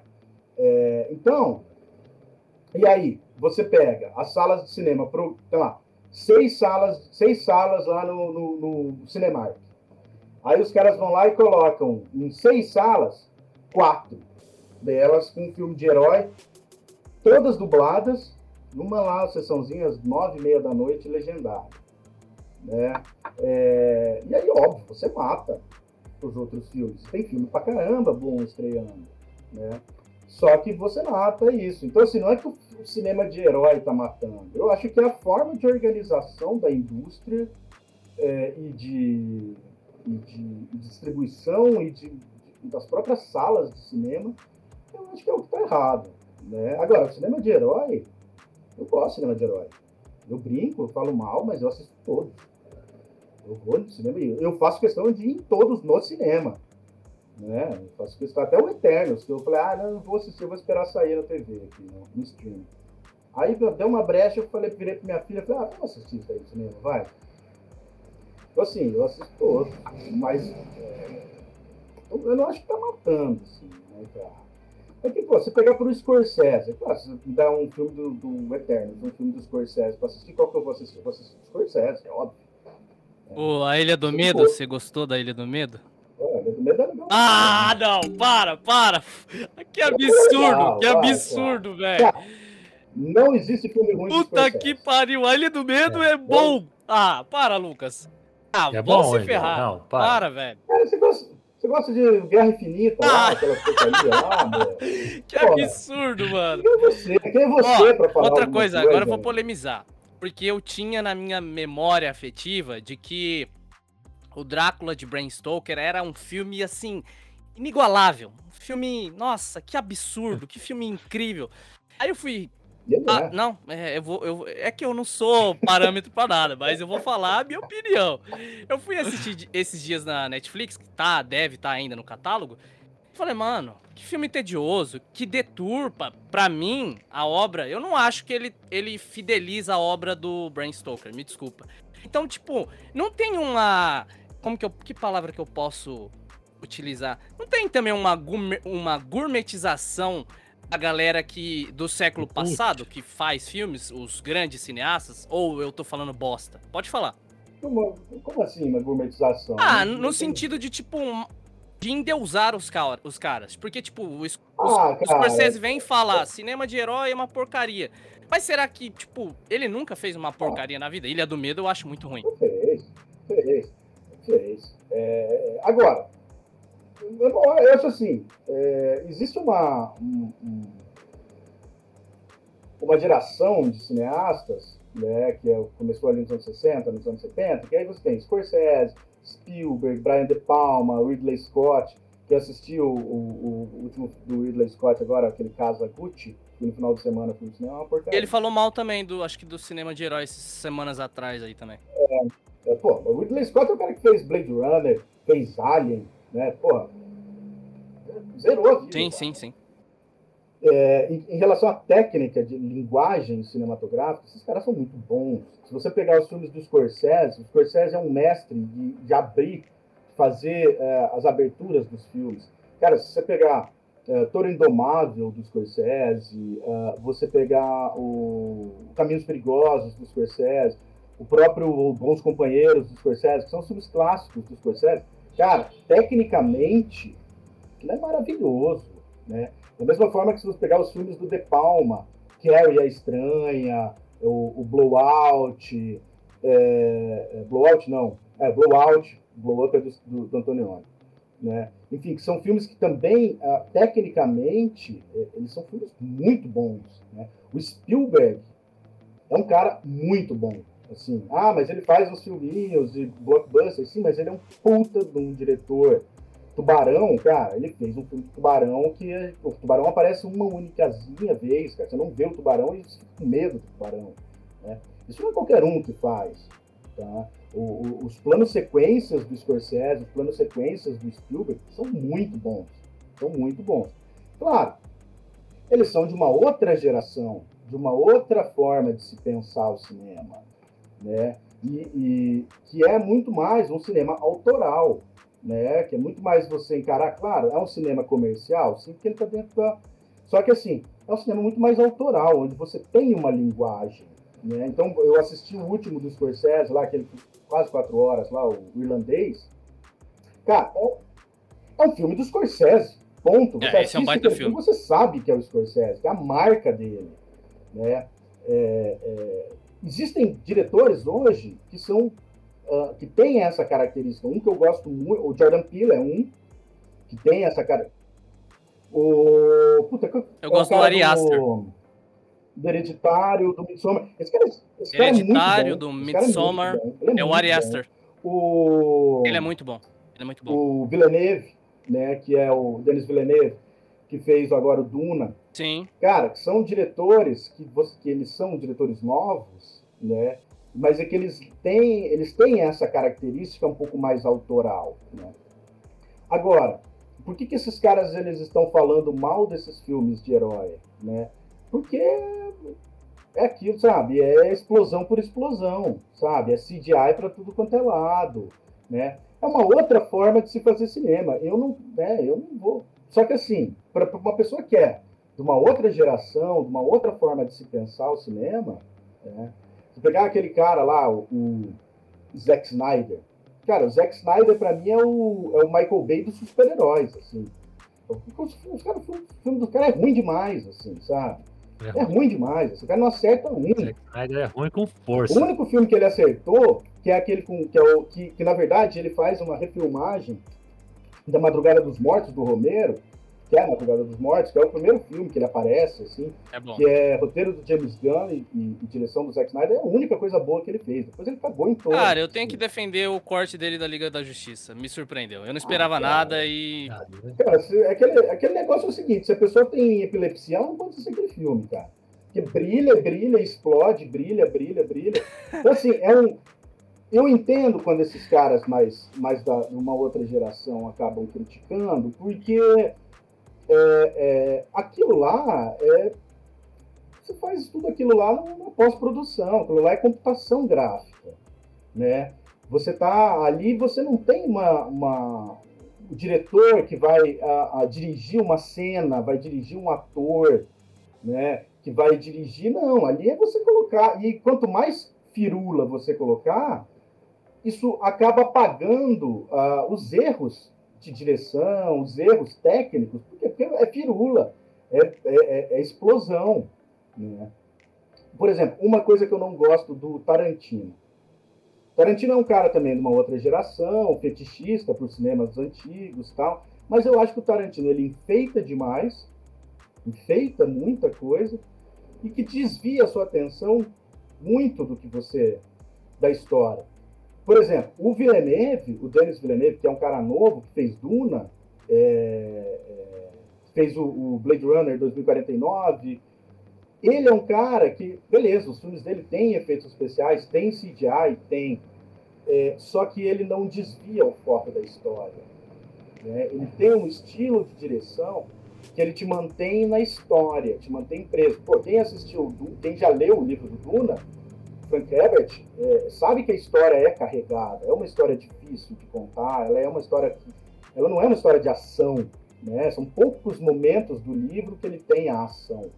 Né? Então, assim, ele não desvia em nenhum momento o foco da, do, do, que ele está contando. Agora, se pegar o Zack Snyder, cara, é firula, é tiro, bomba e, e explosão para câmera lenta, câmera lenta, sabe? Aí tenta, aí coloca uma música, oh, com, com o Batman tentando pegar o negócio. Que troço chato, cara. E aí eu entendo quando os caras desses, os caras que tipo assim, se preocupam com a linguagem cinematográfica, para não criticar isso. Né? Eu gosto de explosão, eu gosto de tiro, eu gosto de, de firula, mas eu entendo quando o cara. Eu queria falar, não sei se o Bruno vai ter alguma pergunta. Você tem alguma pergunta antes, Bruno? Não, acho que não. Eu queria só fazer uma, é, uma perguntinha sobre o Bosque Vermelho, né? Você até falou lá no, no início do papo, lá, né? É, eu gostei, eu achei bacana é, a premissa e tudo mais. E gostei ainda mais porque tem, né, referências ao Romero, né? Tipo, e são referências uhum. interessantes e tudo mais. É, e como justamente você faz para utilizar essas referências nas suas produções, mas que não fiquem somente calcadas, né? Embasadas somente, tipo. É, embasada não, mas tipo. É, só é, referência por referência. Como que você faz utiliza ali de maneira sutil e tudo mais, como que você faz para colocar essas referências nos, nas suas produções? Ah, cara, assim, é... isso tudo são as nossas bagagens, né? São as nossas bagagens culturais. Então, por exemplo, você que é um cara que gosta de ler quadrinhos, você tem a tua bagagem cultural em quadrinhos. Né? Então, a hora que você for fazer a tua história em quadrinho, né, aquilo lá vem naturalmente. Né? Aquilo lá vem naturalmente. Eu, eu gosto muito de trabalhar com esse tipo de, de, de ideia, da gente fazer uma, uma certa homenagem. Né? Eu vou contar a história do Bosque Vermelho. Na verdade, o Bosque Vermelho ele surgiu meio que no susto. Porque assim, é, eu e o Fofão, a gente foi chamado, ia ter o um Festival de Cinema em 2013, é, ia ser lá no Londrina Norte Shopping. Né? ia ter o um festival de cinema é, e a gente fazia alguns trabalhos junto com a Kino Art, que é a, a, a, organizadora do festival de cinema, né? E, e aí eles chamaram, né? E aí, o seguinte, eu queria trazer o Rodrigo Aragão. Queria trazer o Rodrigo Aragão para cá, que é o, esse diretor de Capixaba tal, só que eu não tinha dinheiro. E eu queria trazer os filmes dele, porque eu queria assistir os filmes dele. Eu não tinha dinheiro. Aí eu cheguei para o Festival de Cinema, propus uma oficina de, de, de, maquiagem de filme de terror tal, com o Rodrigo Aragão, propus algumas atividades para eles pagarem, e eu consegui trazer. Beleza, pagou. Só que daí a ideia era o seguinte, a gente fazer uma oficina de, de efeitos especiais, de maquiagem, e gravar um filme dentro do shopping. Então, assim, a ideia era a gente gravar um filme, ia, ia acontecer a oficina nos primeiros dias do, do festival, a gente gravava o filme é, no começo da semana e editava para estrear no último dia do festival, que ia ser no domingo. E aí nós criamos um roteiro é, homenageando descaradamente o Romero, que era um filme de zumbi dentro do shopping, que é O Madrugada dos Mortos que é o melhor filme, um dos melhores filmes aí de zumbi do Romero, né, que passa dentro do shopping. Meu, tá tudo certo. Meu, fizemos um roteiro, batemos com o pessoal. Eu não vou citar nomes aqui, porque, enfim, uma pessoa, uma determinada pessoa aí que, que melou de última hora. Meu, tá beleza? Tá aprovado, tá aprovado. Então, assim, é meu, e era um roteiro que se passava dentro do shopping e o Massarico, que é o, o vigia do Bosque Vermelho, ele ia ser o faxineiro do, do, do, shopping que se apaixona por uma cliente no meio de um apocalipse zumbi dentro do shopping. Né? Só que assim, faltando um dia, um dia, para a gente começar a fazer a, o, o filme, uma pessoa chegou e falou assim, não, não vai fazer isso dentro do shopping não vai poder fazer isso dentro do shopping, não, não vai, não vai, não vai. Aí a gente falou assim, cara, como não? Tá tudo certo, tá tudo contratado, tá tudo. O roteiro tá pronto, nós não temos outra coisa para fazer e, meu, o negócio começa amanhã. Não, não, é isso aí, não vai, não vai, não vai. Aí a gente sentou, cara, e falou, meu, fudeu, né? E aí o Bosque Vermelho surgiu em cinco minutos. Tipo assim, né? em cinco minutos a gente criou o Bosque Vermelho. Né? estava no bosque. O que, que, que, tem mais bizarro aqui na cidade? É o bosque. O bosque fede pra caramba. Ah, vamos fazer o um filme lá no bosque. Então ele, ele surgiu meio em cinco minutos. Só que assim, aí o, quando você precisa fazer alguma coisa, você vai fazer o quê? Você vai buscar suas referências, né? Não tem tempo para ficar criando coisas mirabolantes. Eu vou no que eu tenho. E o que, eu tenho? São as minhas referências.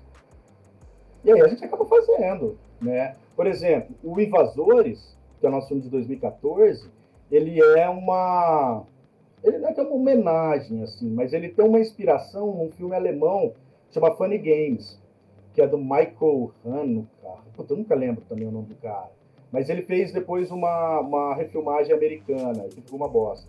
Mas o filme alemão é muito bom, chama Funny Games, que é um filme de invasão de casa. Né? A gente também gosta muito, eu gosto muito do te, é, eu gosto muito da tosqueira, da trecheira, mas eu gosto muito do terror, né, do terror real. Né? E o Invasores é um terror real, né? É um sequestro, uma invasão de casa. E aí a gente, o, o Invasores ele surge de um, né, depois de assistir Funny Games, assim, como uma, né, uma referência. Né? Então, assim, é, coisas que a gente faz que é descarado mesmo, né? Então vamos fazer mesmo. O Bosque, o, o, o, primeiro, antes de ser o Bosque Vermelho, ele era descarado uma, uma referência ao Romero. E aí depois não é, então, ah, aí você vai no que você tem de, de referências, né? Então meio que vai naturalmente, assim. Uhum. Eu gostei da sua locução também, falando o lado negro da força. Mano, que coisa canastríssima, né? E foi muito engraçado, porque assim, isso daí também estava fora, assim, a gente não sabia o que, que ia fazer. Né? A gente só sabia que a gente ia sujar um monte de gente, de zumbi e vamos pro bosque. Passar a linguiça na cara. Passar a linguiça na cara do, na cara do povo. E aí, no dia, cara, se a gente ia começar a gravar à noite, de dia deu um temporal, assim, uma tempestade. Caiu um monte de árvore. Aí a gente olhou e falou assim, meu, pega a câmera e sai filmando essas tragédias. Então tem umas cenas que é as árvores e tal, e aí eu criei aquele texto da hora, assim, porque, tipo assim, ah, vamos enfiar a coisa, que, que tem pra gente fazer, assim. E aí virou aquilo lá, né, cara. Deu certo, assim, final deu certo, eu gosto pra caramba, assim, as pessoas gostam. Muito bom. Eu gostei muito também. Bom, é, vai, vamos, tá, ver o que vai. Ele é muito, ele é ótimo, eu adoro, eu adoro o Vermelho. E aí, outra coisa, a gente tentou. É, toda a trilha sonora são de bandas de Londrina. Né? É, a trilha sonora, eu ia falar sobre isso mesmo, é muito boa é, a trilha são sonora. São só bandas da cidade, assim, são só bandas da cidade que eles podem deixar, eles é, é, liberaram pra gente, né, os direitos para usar os trechos, então assim, são só bandas da cidade, assim. Então, a gente uhum. trabalha com referências, com a nossa bagagem, né. Ah, o copo de leite, eu precisava de uma música também. Aí, assim, puta, eu já tava cansado de pegar aquelas músicas de banco de, de, de música, música chinesinha. Cara, eu descobri uma banda punk chinesa de. Nossa! Cara, de uma cidade, eu nem sei que cidade que é. De uma música que chama Kung Bruce Lee. Ela chama Bruce Lee o nome da música. Eu achei no YouTube. Assim, aí eu falei, cara, jamais esses caras vão descobrir que eu fiz um filme usando a música deles. Né? Eu... Eles estão ouvindo a gente agora, tá? A gente tem muitos espectadores, muitos ouvintes na China. Não, eu tentei falar com eles até, para eles liberarem, né? Porque eu falei assim, ah. Aí assim, eu, eu conversei, mandava, eu peguei contato deles, mandava e-mail em inglês, eles respondiam em inglês, só que sempre, né? Eu mandava de dias, mas respondiam, então só ia ver no outro dia e tal. Mas aí os caras queriam me cobrar, tal, para usar o direito da música. É uma música ruim pra caramba. Aí eu falei, falei, ah, quer saber? Esses caras nunca vão descobrir que eu usei a música deles. Tacou foda-se. Ah, tá que foda-se. Tá foda-se. Linguiça na cara dos chineses. Nossa, velho, esse bordão vai, vai pegar aí, legal. Aí, aí, aí, quem tá falando é você, tá? Quem tá falando é você, tá? Ó, é, você vai fazer mais alguma pergunta, Bruno? Cara, eu tinha. Eu até esqueci, você falou de linguiça aí, esqueci. o negócio pegou mesmo, hein? O cara ficou. O cara... Pegou, a gente quer mais episódios que tenham cortes desse jeito aí.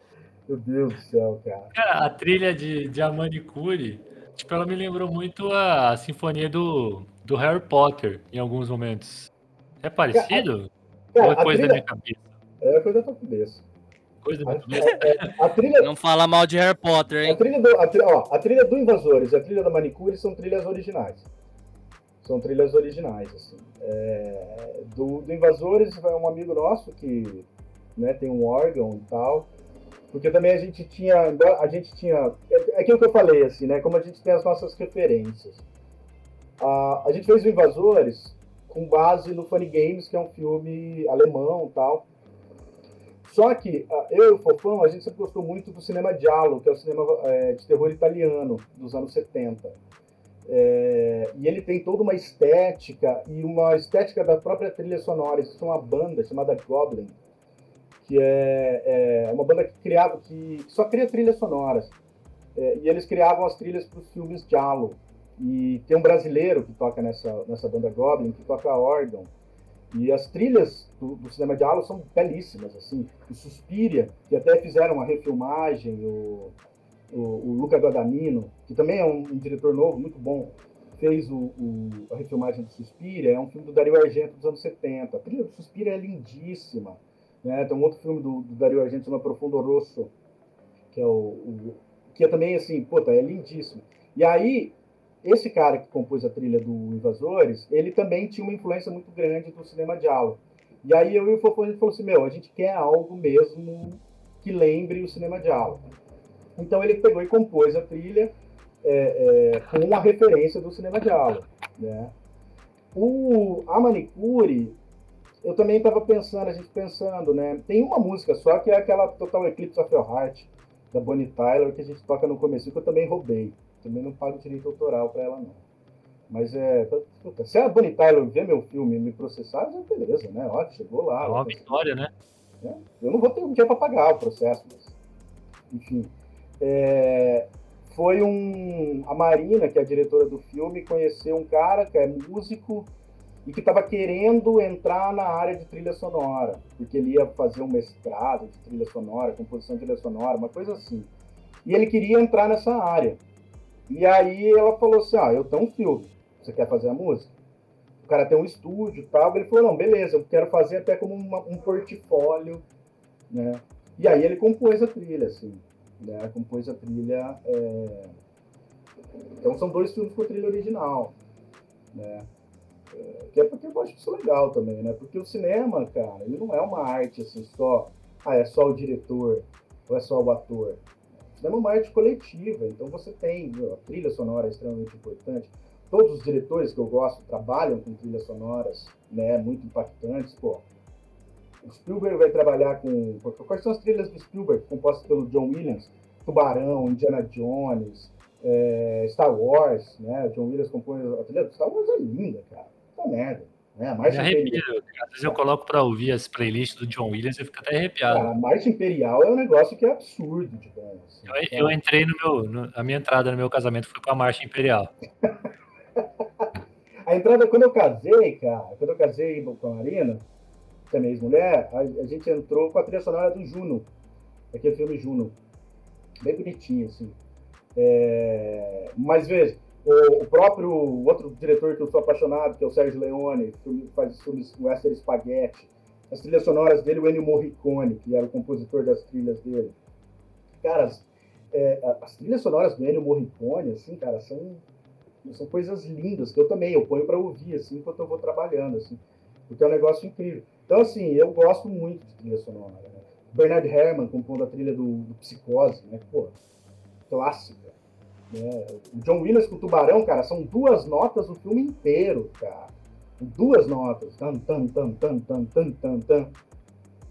Então, assim, eu sempre gostei muito de música. Então, eu faço questão que os meus filmes tenham as trilhas sejam boas, pelo menos, né? E para você passar em festival, tem, mas aí também tem uma questão né, técnica, que assim, para você passar em festival, você precisa ter trilha original, né? Se você não tem a trilha original, se é uma trilha acidental, incidental, então nunca, né? Que enfim, eu pegar uma trilha pronta, eu tenho que ter autorização. Né? A manicure, a gente queria, a gente ia pegar uma, uma autorização de uma música, de uma cantora de São Paulo, Raíssa, Raíssa, Raíssa Bittar, acho que era o nome dela. Ah, não lembro, era uma cantora de São Paulo.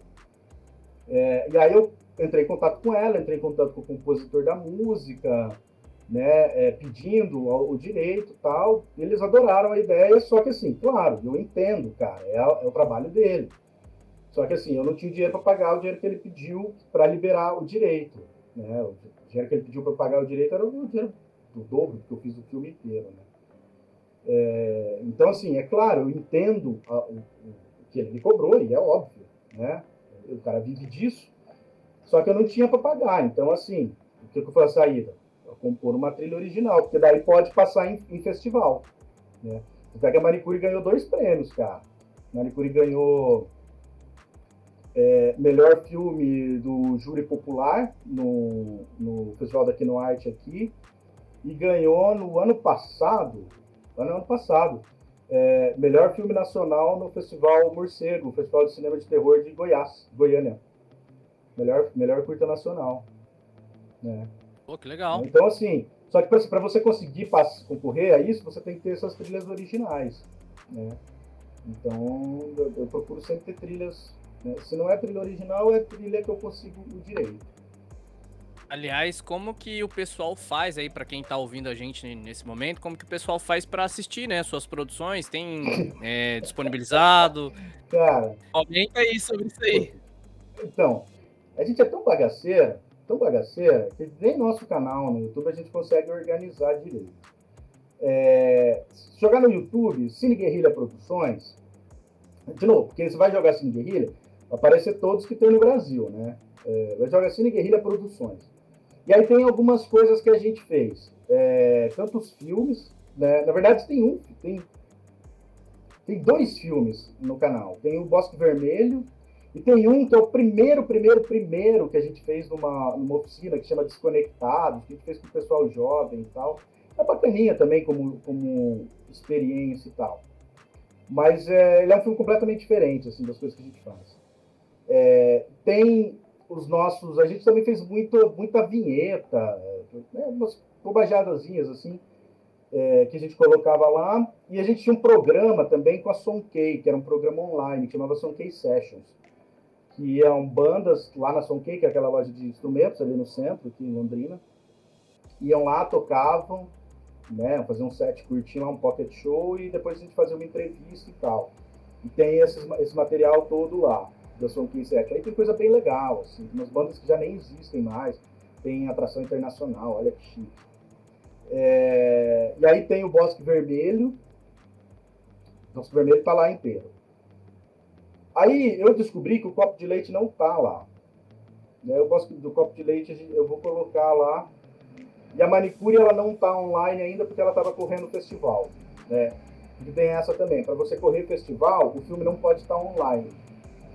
Depois, e você tem. A, o filme são dois anos, mais ou menos, de vida útil de um filme em festival. Dois a três anos. Manicure venceu agora, então a gente vai colocar ela no online, né, disponível. Mas, enfim, é, então está meio desatualizado lá, mas acho que até gente está gravando agora, mas quando esse podcast for ao ar, eu espero que eu tenha tomado vergonha na cara e atualizado tudo lá. Mas dá para entrar. Cine Guerrilha Produções, joga lá no YouTube, vai ver as coisas que a gente fez. É bastante coisa. Assim. Bastante coisa. Tem uma coisa, tem um negócio que eu adoro, cara, que a gente fez. Muito, muito trash. Muito trash. Tem uma mensagem de Natal. Tem lá três, são três episódios, assim. Tem um amigo meu, Bufunfa. Bufunfa hoje mora na, na. Ele é músico, ele tá morando na Inglaterra. E ele é grandão, assim, tem uma barba grande, branca. E eu sempre quis fazer o Bufunfa de Papai Noel. Aí nós gravamos, assim, uma. São três mensagenzinhas de Natal, assim, que a gente gravou lá em casa, assim. Puta, cara, fizemos uma bagunça, velho. Os caras que trabalhavam com a gente era o Bruno Marconato, que era dono da barbearia, aquele bar. E aí ele passou uma semana juntando garrafa velha e bituca de cigarro, pra gente poder compor o cenário. Aí chegou lá em casa, meu, encheu de bituca de cigarro, garrafa velha, assim. No, na sala da minha casa, minha filha pequenininha andando no meio daquelas coisas, nossa senhora. É, e aí nós fizemos uma mensagem de Natal lá, é de 2017, acho. Eu nem lembro o ano mais. Que é massa, assim, eu adoro aquela mensagem de Natal. Assim, tá lá, bem bagaceira também. É, eu vi. É, horrível. Mas assim. Eu vi. Ruim pra caramba, assim, mas eu adoro. É. E tá lá. É, o Pangaré do Norte também é da hora. Cara, o Pangaré do Norte é ótimo, né? O Pangaré do Norte. Começa uma luta aleatória ali. Cara, uma coisa assim, uma coisa que é legal, e tem mais umas outras vinhetas que não estão lá. Uma coisa que eu, assim, que eu, é, eu acho legal ali no, no Cine Guerrilha é o seguinte: Tá, eu e o, eu e o Fofão que a gente é, é, acabou criando ali o Cine Guerrilha. Mas a gente sempre deixou livre para todo mundo que depois participou ali com a gente poder produzir, poder fazer e, e postar com o nosso nome, né?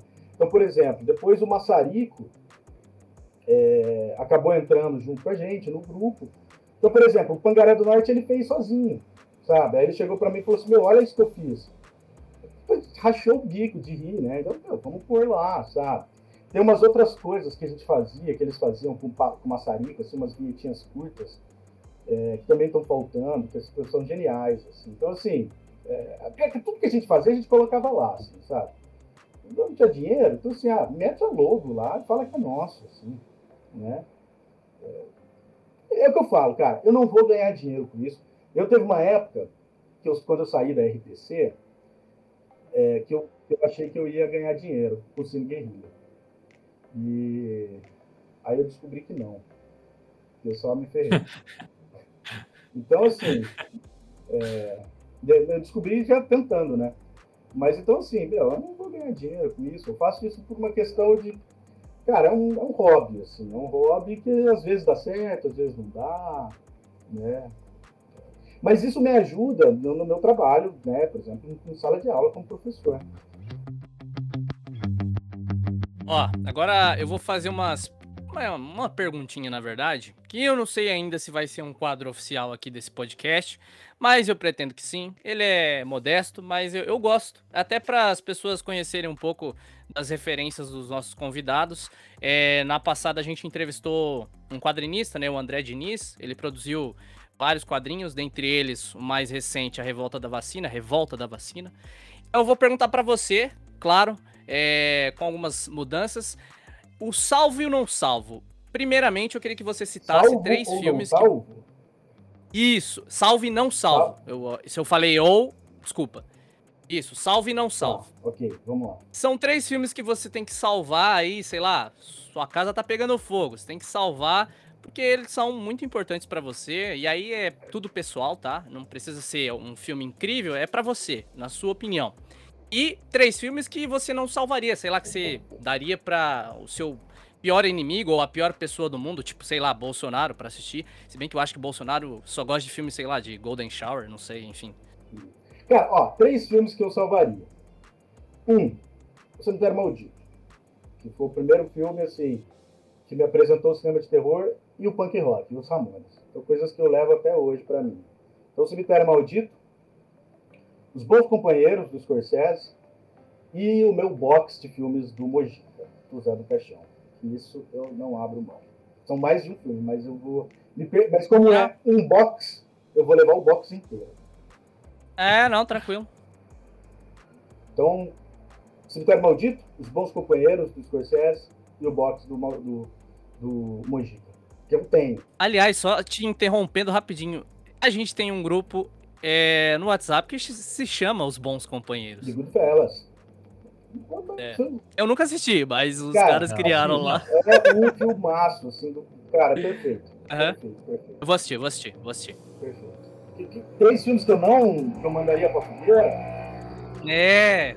Filme ruim pra caramba, que sei ah, lá, que você não, não desce. Crepúsculo. Crepúsculo, cara. O que eles fizeram com o vampiro, pra mim aquilo ali é um pecado. Tá? Então, assim, Crepúsculo. Uh... O que mais, cara? Que dá pra mandar? É eu gosto. Não, ó, Crepúsculo. Cara, tem um filme. Eu não lembro como é que é em português. Chama Into the Woods. É um musical. Peço musical. Que é com a. Com a. É, Mary, Mary Streep, Stripes, sei lá como é que fala o nome dela. É um filme mais ou menos recente, que eu fui, cara, é um filme, ele me deu dores físicas. Eu, eu, sentia dores. O filme é longo, o filme é ruim, não faz sentido nenhum, e aquilo eu sentia dores nas pernas, assim, nas costas, assim, começou a me doer o corpo, tão ruim que é o filme. Então, na trilogia do Crepúsculo, que não é trilogia, né, são quatro, enfim, mas o Crepúsculo, esse Into the... Acho que são cinco filmes, ah. não são? Ou quatro? São quatro? Acho que são quatro. Esse Into the, esse quatro, Into the Woods, procura aí o nome aí, que eu, em português que eu não me lembro. É, é um filme que é, é uma porcaria. E, esse, esse Into the Woods e. Puta. É Caminhos da Floresta. Caminhos da Floresta, isso, Caminhos da Floresta. Cara, esse filme é triste, assim, cara, dói. Pô, tipo, o filme me provocou dores físicas, cara. Olha, olha só. Isso, isso eu não vi, mas eu gosto muito da Meryl Streep, cara. Eu adoro ela cantando, ela atuando. Eu gosto, é, é, é, é a Regina Duarte, Ela faria Batman melhor que o Pattinson. ela é a Regina Duarte americana, né? Ela é a Regina Duarte americana. Mas então é o Crepúsculo, esse Caminhos da Floresta, Into the Woods e. Ah, cara, tem um filme que foi uma. Na verdade, assim, foi uma decepção. Tem filme pior, mas foi uma decepção pra mim. É aquele filme A Freira, que é um filme de terror, A freira. do- que, Uhum. que, que vai mais naquela, da- naquela, naquela onda do lado do Invocação do Mal, que é uma boa, é uma boa franquia. Eu gosto das Invocações do Mal, assim, uma ótima franquia. Só o terceiro que é Qual ruim, é né? terceiro? Não, o terceiro é Invocação do Mal. Ah, que, é é que saiu O agora, último. né? É ruim. É, É, é ruim. ruinzinho. Mas, no geral, é uma franquia, é uma franquia muito boa. Não, é bom, é bom. Saldo é positivo. É, é uma franquia muito Uhum. boa. E aí, eu tava na expectativa desse filme, né? Porque ela aparece, né? A, a bruxa lá no, no, no- naquele que eles estão em Londres, que eu acho que é o segundo. Cara, que é um filme legal pra caramba, assim, né? E aí eu achei que ia ser um filmaço, assim. Tanto é que tem uma história, cara. Eu fui com a minha filha e, cara, entrou um grupo de freiras, sem brincadeira. De freiras, de verdade. Eu achei que era tipo uma dessas promoções, pegadinhas, assim, que elas iam levantar. Não, mas eram três freirinhas, assim. Sentaram no cantinho, não sei se elas acharam que era filme religioso, mas Nossa. elas estavam na sessão. Minha filha ficou morrendo de medo depois de passar na frente delas. Mas é, eu achei que ia ser um filmaço, assim, cara, eu, foi, puta, um desperdício, foi um desperdício de dinheiro. Mas, enfim, A freira também é, é com o James Wan? É do James Wan também, não é? É, né? é, Eu tenho muito medo de freira. Tipo, Cara- freira normal. É um negócio que me assusta. Cara, então, olha só, eu falei, cara, genial. assim, São duas coisas que são. Que, que, que se você colocar num filme de terror, é batata, criança e freira. né? São duas coisas assustadoras: criança do mal e freira. Qualquer freira. E aí você falou, puta, um filme de terror de freira, chama A Freira. Né? Então eu falei, nossa, vai ser. Cara. E a caracterização da, feira, da freira dá medo, né? Dá Tipo, é um medo, negócio cara, nossa. Então, assim, eu achei que ia ser e foi uma decepção. Assim, tem filme pior, mas é o que eu consegui me lembrar agora. A Freira, cara. Decepção, assim. Puta, uma brochada. É, então, Lucas, a gente quer agradecer a sua participação, contribuição com esse novo projeto do FocaCast. É, é muito bom ter, receber você aqui, falar sobre cinema, que é uma coisa que a gente gosta muito, falar sobre filme, filme trash, filmes incrivelmente ruins, que são tão bons porque são ruins, que o Andrew, o Andrew não entende esse tipo de arte. Isso me incomoda muito. Eu vou mudar Cara, meu. Eu vou tentar mudar meu conceito. Vou rever com Tem outros olhos. cineasta, o Ed Wood. O, o- tanto é que tem até um filme que o, o Tim Burton fez em homenagem a ele, chama Ed Wood. O Ed Wood fez um filme, que esse filme é considerado o pior filme da história. Cara, eu acho esse filme sensacional. Chama Plan 9 from Outer Space. Plano 9 do, de outro planeta.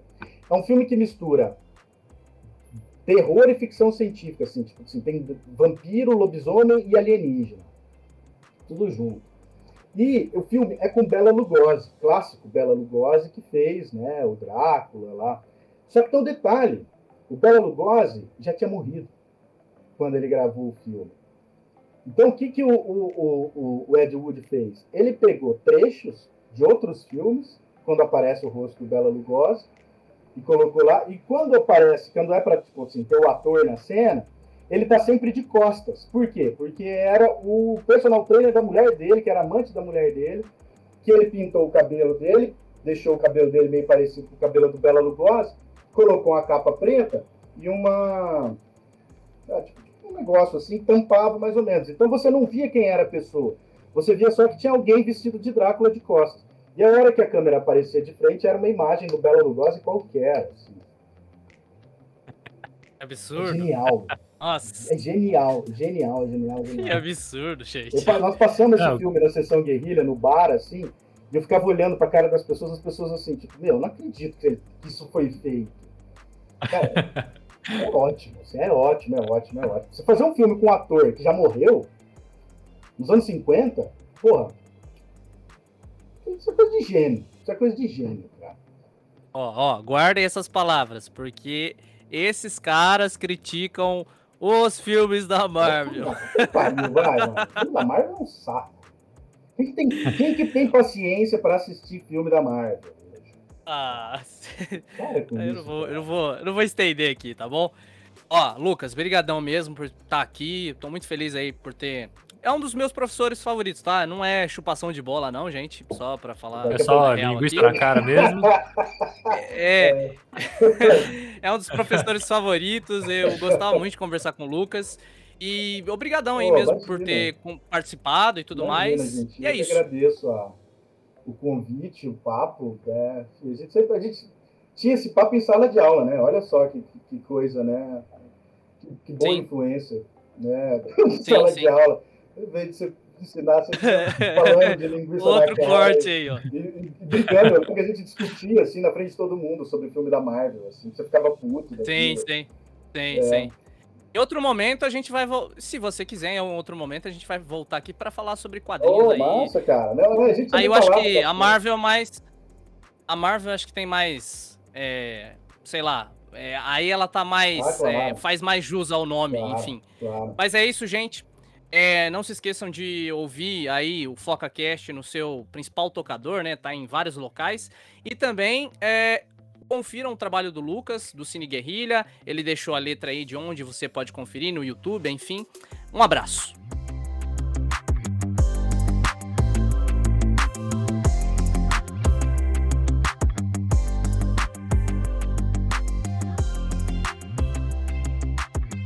O FocaCast é uma produção do Foca nos Nerds, apresentado por Andrew Alves e Bruno Silva. O programa é distribuído pelo Anchor. Nossa música tema foi composta por Patrick Patricius e está disponível na biblioteca de áudios do YouTube.